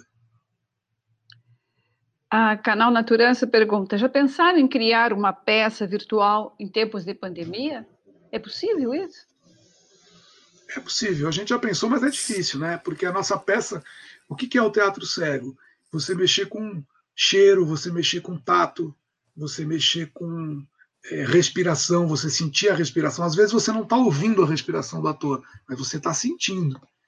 E isso é complicado. A gente já, já, chegou a pensar em fazer, a gente tem um projeto de fazer um, um, um, teatro cego é, pela internet, mas está no, no papel ainda. Vamos ver se a gente consegue tirar isso do papel. A Mari pergunta: não acha que a vida moderna, com os diversos estímulos tecnológicos e entretenimento, nos tira o desenvolvimento completo dos nossos sentidos? Não sabemos saborear, definir os diversos sabores, os perfumes, etc. Complementando o que você acabou de dizer. É. É, Acho que eu... também o Ian pode falar um pouco, Edgar. Não fico só não. falando eu aqui. É, é, as coisas mais, mais burocráticas, acho que de, de lei de incentivo tudo mais. Acho que quem sabe mais é, é o Palado mesmo, mas nesse sentido, é, Eu lembro que uma das primeiras apresentações que, que, que, a gente fez, uma das primeiras temporadas, uma, uma, uma conhecida minha levou um grupo de alunos para um, alunos dela era professora e levou alunos do ensino médio, um grupo grande, para assistir o espetáculo. Ela falou assim, é, Ian, foi interessante não só pela experiência da peça, porque isso por si só já é, é quase que inevitável você perceber, né? Esse espetáculo feito no escuro e tudo mais. Mas tirar isso dos adolescentes, dessa, tirar eles de frente da tela e tirar a imagem deles, é quase sufocante para essa geração, assim, né? Que tudo se resolve nesse lugar, né? E você e eles não têm nem a possibilidade, né? De, de numa, numa peça tradicional você conseguiria pegar o celular, né? Abaixo ali, você, você abaixa um pouquinho, olha meio de canto para ver o que está acontecendo, mandar um WhatsApp para alguém, tudo mais. As pessoas fazem isso, né? No, no teatro cego, se a pessoa faz isso, ela vira um, um foco de atenção que, assim, ela realmente não quer virar essa pessoa, porque realmente todo mundo se une. Isso é bonito no Teatro Cego. O público e a produção, os atores, toda a equipe se une para falar para aquela pessoa: meu, assim, se você. É, é, quase isso, né? Você não está afim de, de assistir e tudo mais, não tem problema, tudo bem. Mas você não pode tirar o direito do outro querer, né? É, no, você tem toda a liberdade para não gostar do espetáculo, é, para não mas você não tem a liberdade de tirar a oportunidade do outro, né? Porque ele mexendo no celular, ele ilumina tudo. Então, eu acho que o, o ela fala assim, para os alunos foi importante isso. É, às vezes ficar uma hora, uma hora e vinte sem mexer no celular, prestando atenção e sem ter essa, esse visual, porque parece que cada vez mais é, né, a gente entra nas redes sociais, no celular, em tudo, e tudo é uma é, é, visual, tudo tudo existe uma propaganda visual. Tudo, todo vídeo que você vai ver hoje em dia tem uma propaganda antes querendo te vender alguma coisa e tudo é muito visual. Então só o fato de você tirar isso é, já é um é, já é um, um, uma outra camada do espetáculo, sabe? É um, tem a camada primeira que é a peça, que é no escuro e tudo mais, mas tem essa outra camada também para alunos, enfim, né?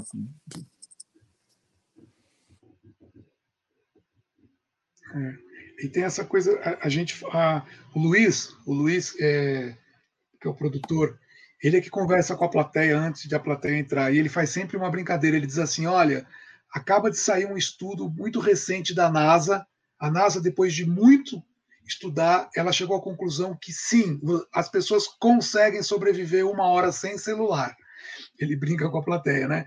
E, e o que acontece é assim: se você perguntar se você fizer uma enquete com as pessoas e perguntar dos, de todos os seus sentidos, qual é aquele que você tem mais medo de perder, a grande maioria esmagadora vai responder que é a visão.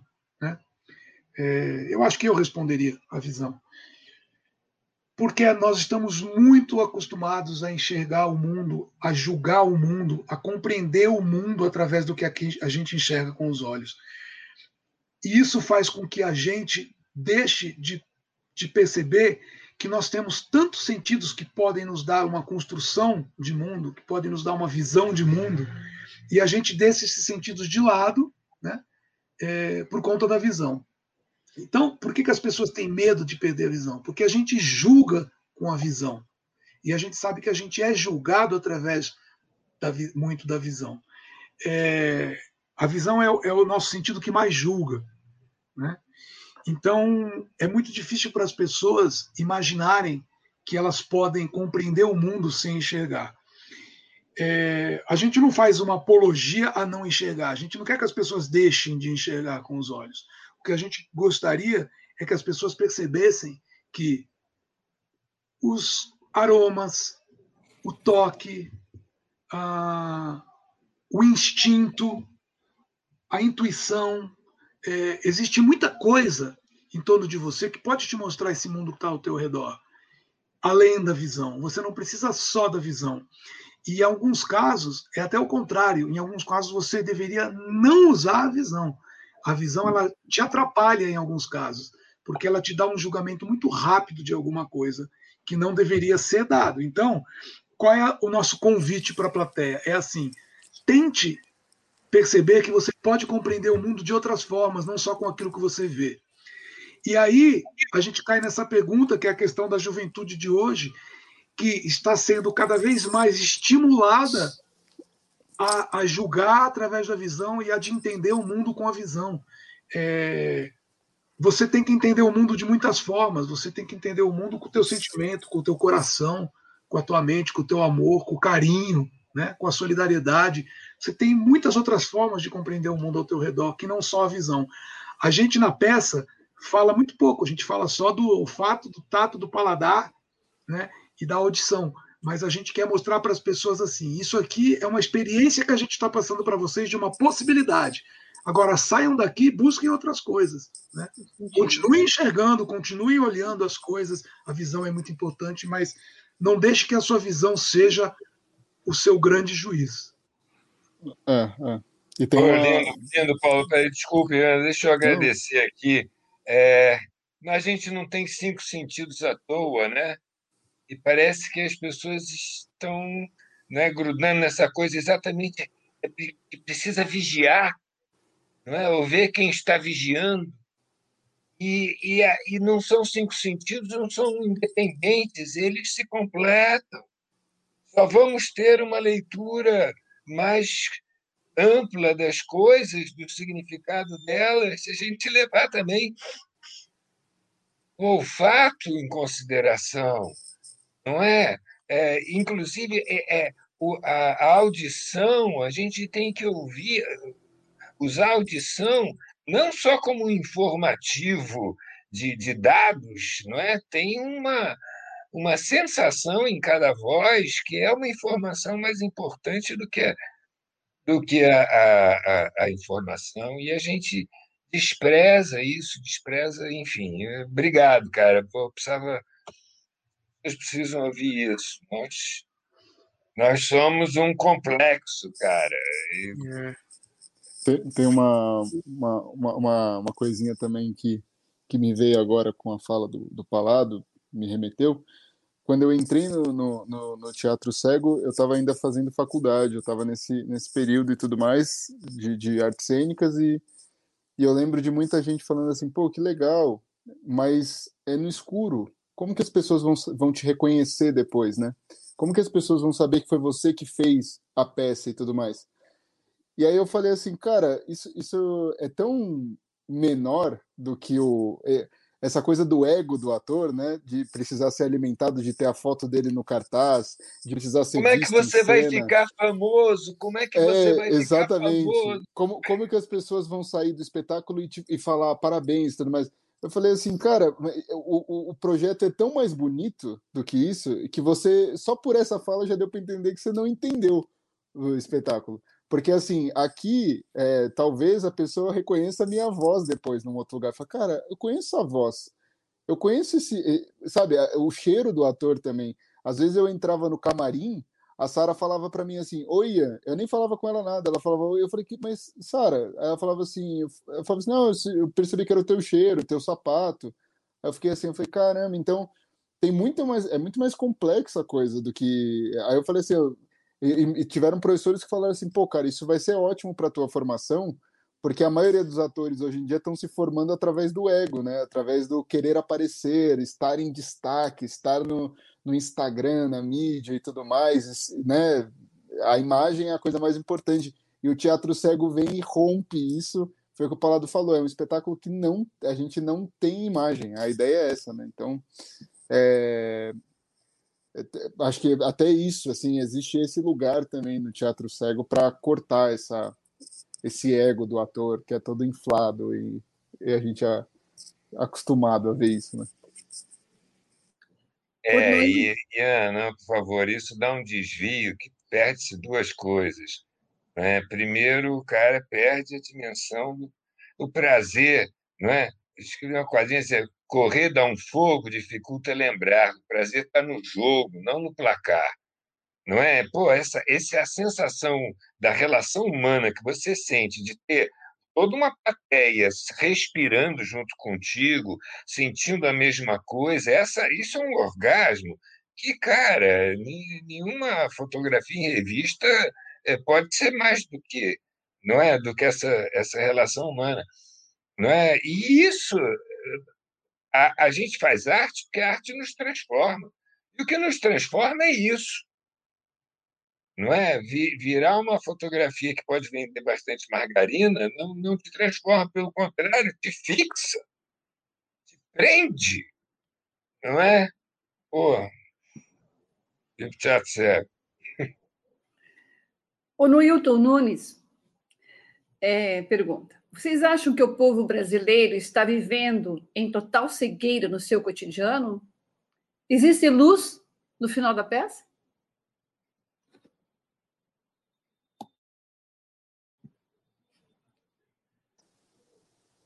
Uma parte do público acho que tem uma parte do público que está cego, sim, que tá. É, eu, eu, só acho, eu só acho complicado, é, eu enquanto pessoa com deficiência visual, usar esse, é, é, é isso como, como pejorativo, né? Estar cego, é, porque ser cego não é um demérito, assim como também não é um mérito. A gente bate muito nessa tecla. Eu acho que o público, que acho, acho que o, o povo brasileiro está entorpecido, está anestesiado. Não sei se cego é uma boa, é uma boa definição é, porque de verdade, né, as atitudes que se, anda, se andam defendendo por aí, não é, eu não defenderia enquanto cego, não defendo, aliás, enquanto uma pessoa cega. É, acho, mas acho que sim, acho que estamos entorpecidos, acho que grande parte do, das pessoas estão, estão anestesiadas, sim, estão errando, sim. É, eu acho que é uma. Eu acho eu ia falar isso quando eu entrei, né? Que eu falei cegos, não. Era isso. Eu acho que existe talvez uma falta de compreensão. É, é, aquela história do, do, do, cachorro correndo atrás do rabo, né? A gente tem que achar qual é o ponto, qual é o ponto de referência para a gente iniciar um, um, uma compreensão é, do que é ser uma nação, não do que é ser um, um, país, do que é ser uma nação, do que é, é a importância que a cultura tem para uma nação, a importância que o teatro as artes cênicas, as artes plásticas, a dança, o cinema, o esporte, é, a importância que tudo tem para formar uma nação. E eu acho que as pessoas estão um pouco atordoadas, né? As pessoas é, estão atordoadas com tudo isso que está acontecendo. Mas a pergunta se existe luz no final da peça, eu acho que existe luz no final da peça, sim se a gente tem que acreditar que existe luz. Eu acho que eu percebo que cada vez mais as pessoas estão tendo uma compreensão do que a gente está passando. É, talvez não na velocidade que nós gostaríamos, mas eu acho que cada vez mais as pessoas estão tendo essa compreensão. Eu acho que ações como essa, essa conversa que a gente está tendo aqui hoje, que demonstram a importância da cultura, da arte, né, para o nosso país, são importantíssimas, porque para que a gente tome realmente uma atitude. É uma questão de uma atitude pessoal. A gente fala de governo, mas ninguém está lá à toa, ninguém está lá sozinho. Né? Esse governo está aí, está lá porque alguém colocou. Então, a gente precisa fazer um. um eu não sei se a, se a expressão é exatamente essa, um exame de consciência, mas a gente precisa fazer, a gente precisa olhar para dentro, a gente precisa olhar para a gente e a gente precisa se entender como indivíduo. É, como indivíduo atuante na política, na cultura, na, na, na saúde, no respeito ao próximo, respeito à vida, né? que é o que não, se tá, não está se respeitando a vida atualmente. É, eu acho que é isso. Eu acho que, eu acho que, voltando um pouco para o teatro cego, o teatro cego tem essa intenção de fazer você olhar para dentro, é isso. A partir do momento em que você em que você trabalha sem a visão, você começa a olhar um pouco mais para si mesmo, olhar um pouco mais para dentro e se entender melhor como, como indivíduo, como ser humano. A gente, eu acredito muito que tem a luz no fim desse, dessa peça, sim. Precisa que é. exista, viu? Porque senão a gente não sai do lugar. É, é, tem que ter, tem que ter uma luz. Eu preciso que é, exista uma luz. Não, tem uma... Luzes e cheiros, música, muito samba, muito carnaval não é? Coisa. Muito tato, muito abraço, muito contato, não é? é, é. E com, com luz, só com luz se fez o cinema americano, que vende essa ideologia de explosões e resolver as coisas no, na tiro, porrada e bomba, não é? E, Então, a luz pode ser também uma armadilha desgraçada. Talvez o, o escurinho do túnel nos coloque num rumo mais correto. É, tem uma, uma. Acho que eu, eu, Edgar e o Palado, a gente foi desmutar o microfone na hora da pergunta para falar os três a mesma coisa. Então eu assino embaixo da resposta dos dois, assim, era exatamente o que os dois iam falar, era, era muito parecido também o que ia falar, mas ele pergunta se tem luz no fim do, do, do, do, da, do espetáculo, é, no sentido no sentido de metáfora, eu acho que tem que ter, a gente precisa, só que do, do espetáculo em si, que também acho que é uma resposta interessante, é quando o espetáculo acaba, as luzes não, não, não acendem. A pessoa sai no escuro e só lá fora. Então não é entregue para ela como é o espaço, para não justamente não criar a imagem porque senão a gente quase que estaria é, a gente estaria indo contra o que a gente acredita, que é essa defesa da, do teatro cego é essa defesa da não imagem, assim, né? desse momento que você vai eh, se mergulhar nessa história. Então, assim, existe a luz, eu acho que justamente por a gente não acender a luz no final. É, justamente por a pessoa sair ainda assim do espaço sem, sem, sem é, ainda no escuro, eu acho que é por isso, e de, durante todo o espetáculo e por esse final, é que eu acho que ainda tem uma esperança e uma, uma luz aí. Na, meta, na, me, na, metáfora do teatro cego, acender a luz estragaria tudo, né? Exatamente. Você acompanhou a história é. toda, se acende. Ah, acabou. Exatamente. Aí você, você entrega toda, você entrega toda a é. magia, você Mas... entrega todas as respostas, aí acaba tudo. O Palado a, a falou esperança que... é justamente a dúvida, né? O Palado falou que se acende uma vela que ilumina o rosto dos artistas. É, a gente, a gente a gente, a gente, inclusive, acendia uma vela no começo. A gente, o primeiro lugar que a gente se apresentou foi no Tuca. E, e, e o administrador do Tuca nunca entrava para assistir porque ele, ele é, claustrofóbico. Então, só que um dia ele descobriu que a gente acendia uma velinha lá no meio e ele falou: não, não pode mais. Aí a gente começou a acender uma pequena lanterninha. O que a gente faz é, quando o espetáculo acaba, a gente aponta o rosto de cada ator e o ator fala uma fala para que o público compreenda quem fez cada personagem. Na verdade, lá fora isso também é compreendido, mas em momento algum se mostra o público. Em momento algum se mostra o, o, a estrutura do que está acontecendo, entendeu? A pessoa tem que entrar. Uma das coisas legais do teatro cego é que, num teatro convencional, você senta para assistir a peça. Hoje em dia nem cortina tem mais, né? É, eu acho que o único que faz peça com cortina ainda é o Fagundes, e ele faz questão. Quando ele, tem, quando ele vai para um teatro que não tem cortina, ele vai lá e põe uma cortina dele, que ele, ele gosta de teatro com cortina. Mas você senta e aquela sala onde a peça vai acontecer já está ali. Você tem todo o cenário na tua frente e depois os atores começam a fazer parte desse cenário. No teatro cego é ao contrário. Você entra sem imagem nenhuma e a peça é que vai te descortinando o cenário. Então, uma pessoa sobe escadas e fala: opa, tem uma escada ali. Aí outra pessoa fala assim: ah, eu fui para o meu quarto. A pessoa, então isso aqui é uma casa. Aí uma pessoa senta na mesa, começa a tomar café, você sente aquele cheiro de café da manhã. Aí, então aqui é a cozinha. Aí uma pessoa abre a porta e fala: oh, estou vindo da padaria. Então fala: ali é a porta da rua. O cenário se constrói através da peça. Ele não se constrói para a peça. Então, a gente faz questão de que quando a peça acaba, quando ela acabe, a gente faz questão de que as pessoas continuem com essa compreensão espacial que elas têm no escuro, que elas não tenham nada, não há compreensão. Por isso que eu acho que o Ian falou isso, né? Metaforicamente, sim, a gente acredita que tem uma luz no, no final da peça, mas na, no teatro cego a luz estraga a peça. Para terminar, porque a gente já, já, faltam cinco minutinhos para as sete, é, o canal Naturança Direitos Humanos e Inclusão pede para vocês deixarem seus contatos e também pergunto se vocês ensaiam no Instituto Benjamin Constante. E o João de Aquino, a maneira que consigo pensar de ter uma peça de teatro para cegos pela internet seria através de uma dinâmica auditiva usada em vídeos ASMR, resposta sensorial autônoma do meridiano. Pesquise sobre isso. Então ele dá uma dica. É, o Teatro Cego, ele, ele é de São Paulo, tá? O Instituto Benjamin Constant é no Rio de Janeiro. É, o Teatro Cego, é, é, a Cleidoscópio é uma produtora de São Paulo. E é importante dizer que o Teatro Cego, ele não é uma instituição, ele não é, é, é institucionalizante. é, isso, é, isso, é, bem importante da gente dizer, que são coisas bem diferentes, né? É, um, é um, uma produção onde se trabalham pessoas com deficiência visual, não é uma instituição, não tem nenhuma conexão com, com esse universo. É, eu não, não conheço essa tecnologia, vou pesquisar, vou começar a dar uma busca aqui.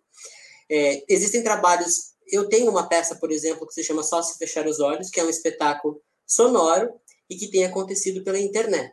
Agora, no final do mês, a gente vai começar uma nova temporada disso. Existe a versão também em Libras desse espetáculo.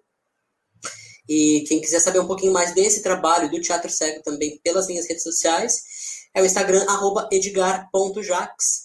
Deixa eu só soletrar o Edgar Jax, porque dá uma confusão aí.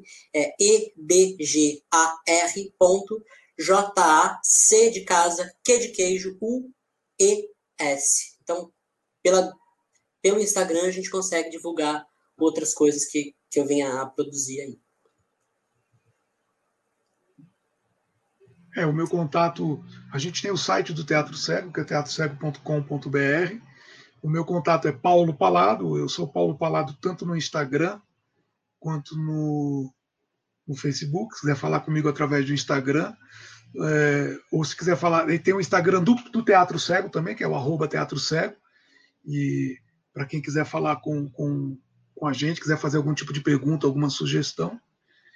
E, e essa tecnologia que ele comentou, talvez. A gente fez uma vez um, um áudio que é chamado áudio 3D, popularmente áudio, áudio 3D, que é uma tecnologia de left-right, que você trabalha como se fosse dois microfones funcionando como dois ouvidos, e você faz um trabalho em volta dele, e essa captação, quando ouvida num fone de ouvido, com bom volume, com uma boa qualidade, você tem essa sensação realmente que as coisas estão acontecendo em torno de você da mesma forma com que ela foi gravada.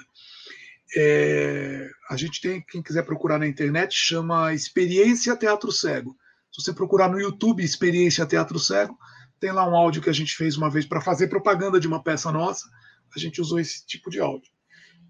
E é isso.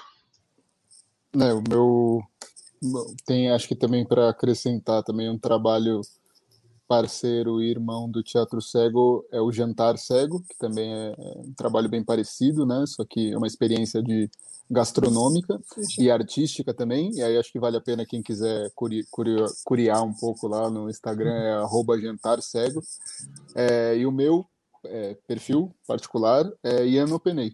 É, eu sei que o Openei fica difícil aí para o pessoal, mas é, se procurar lá no Instagram do Teatro Cego, deve ter alguma foto comigo, eu marcado, enfim, estou por ali, mas é Ian Openei. É isso.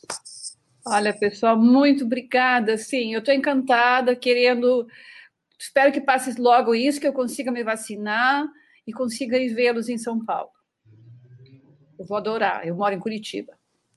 Você precisa não ver. É. Então, não ver, mas é o ver com os outros sentidos. Desculpa. Mas é que é o nosso slogan. Nosso slogan é esse. Eu sei. O nome da nossa live. Você precisa não ver. não ver. É, olha. Vamos lá.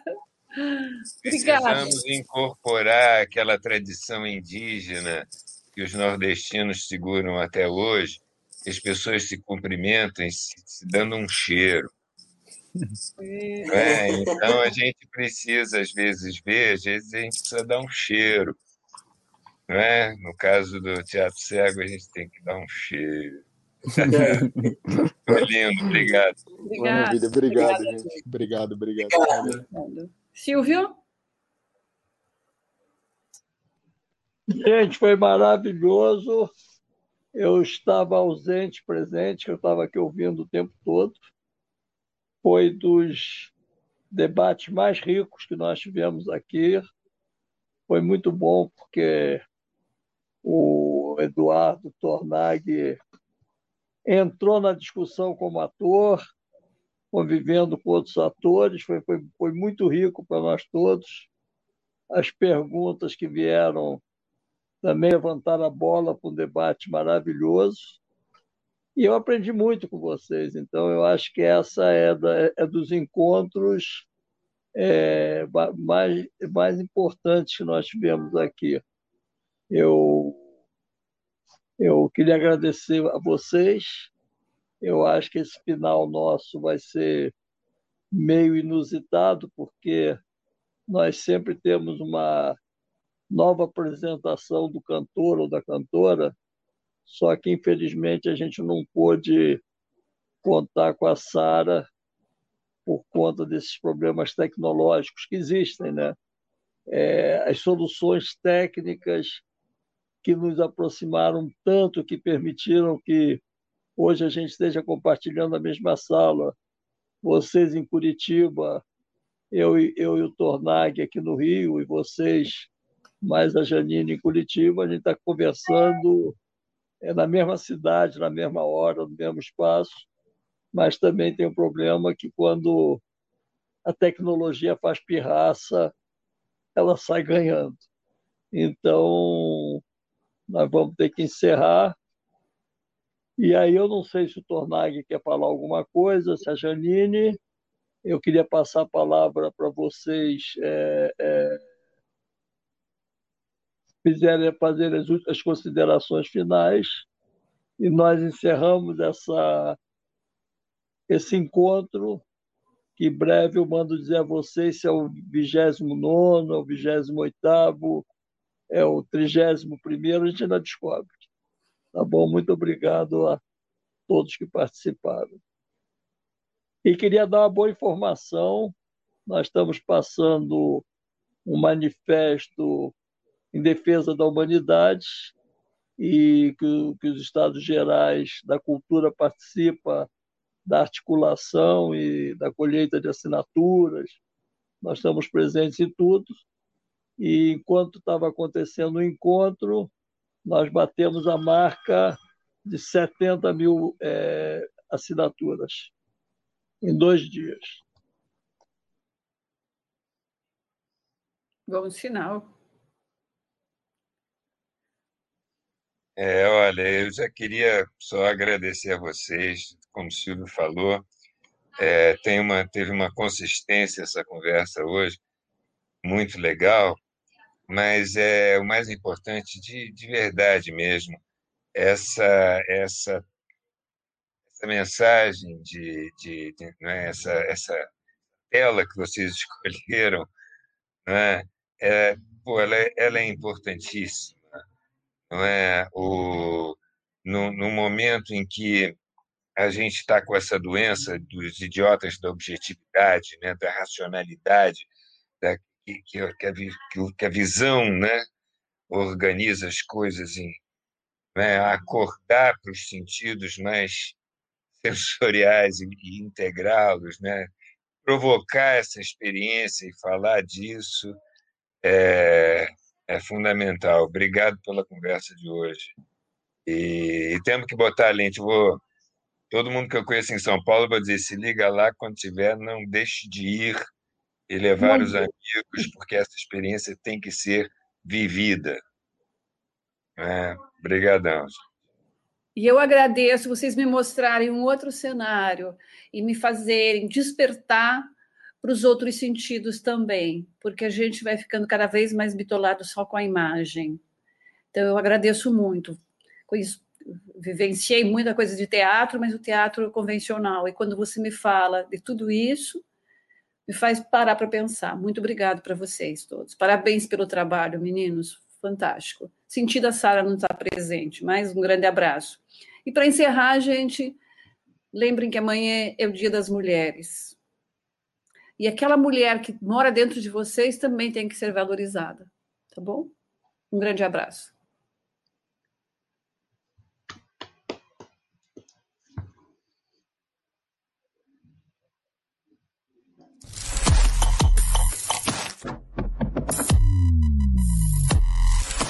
Amigas e amigos, convido vocês a participarem dos Estados Gerais da Cultura. Estamos de vento em popa na luta pela preservação e pela defesa da arte e da cultura no Brasil.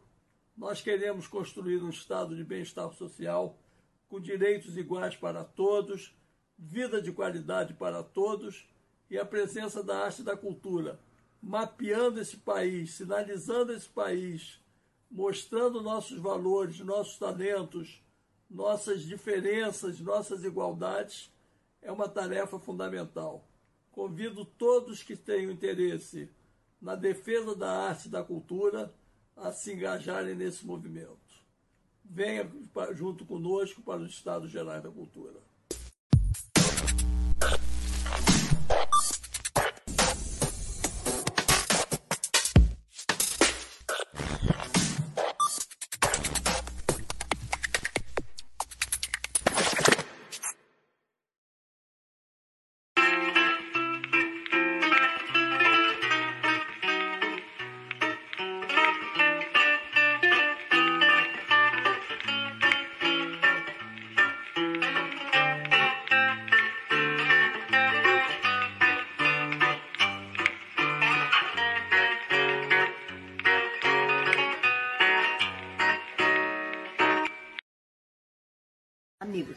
Amigas.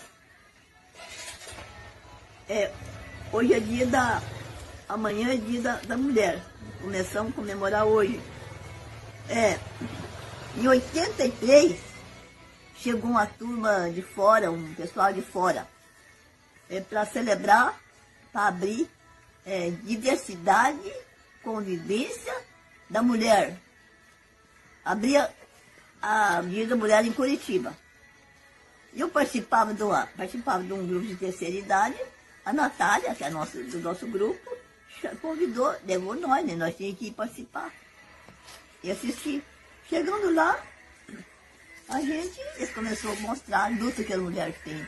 A luta, uma luta, uma luta muito grande, né? Foi muito bom o teatro, muito inesquecível o teatro da luta da mulher. Então, eu fiz a poesia. Aí nasceu a poesia na hora.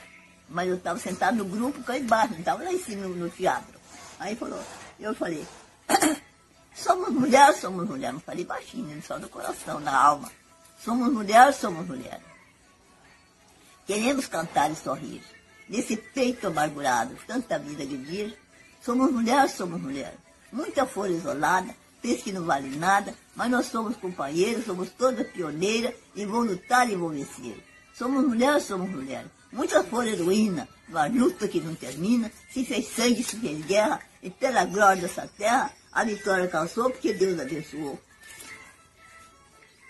Essa é a poesia da mulher. Até hoje. A gente está lutando, né?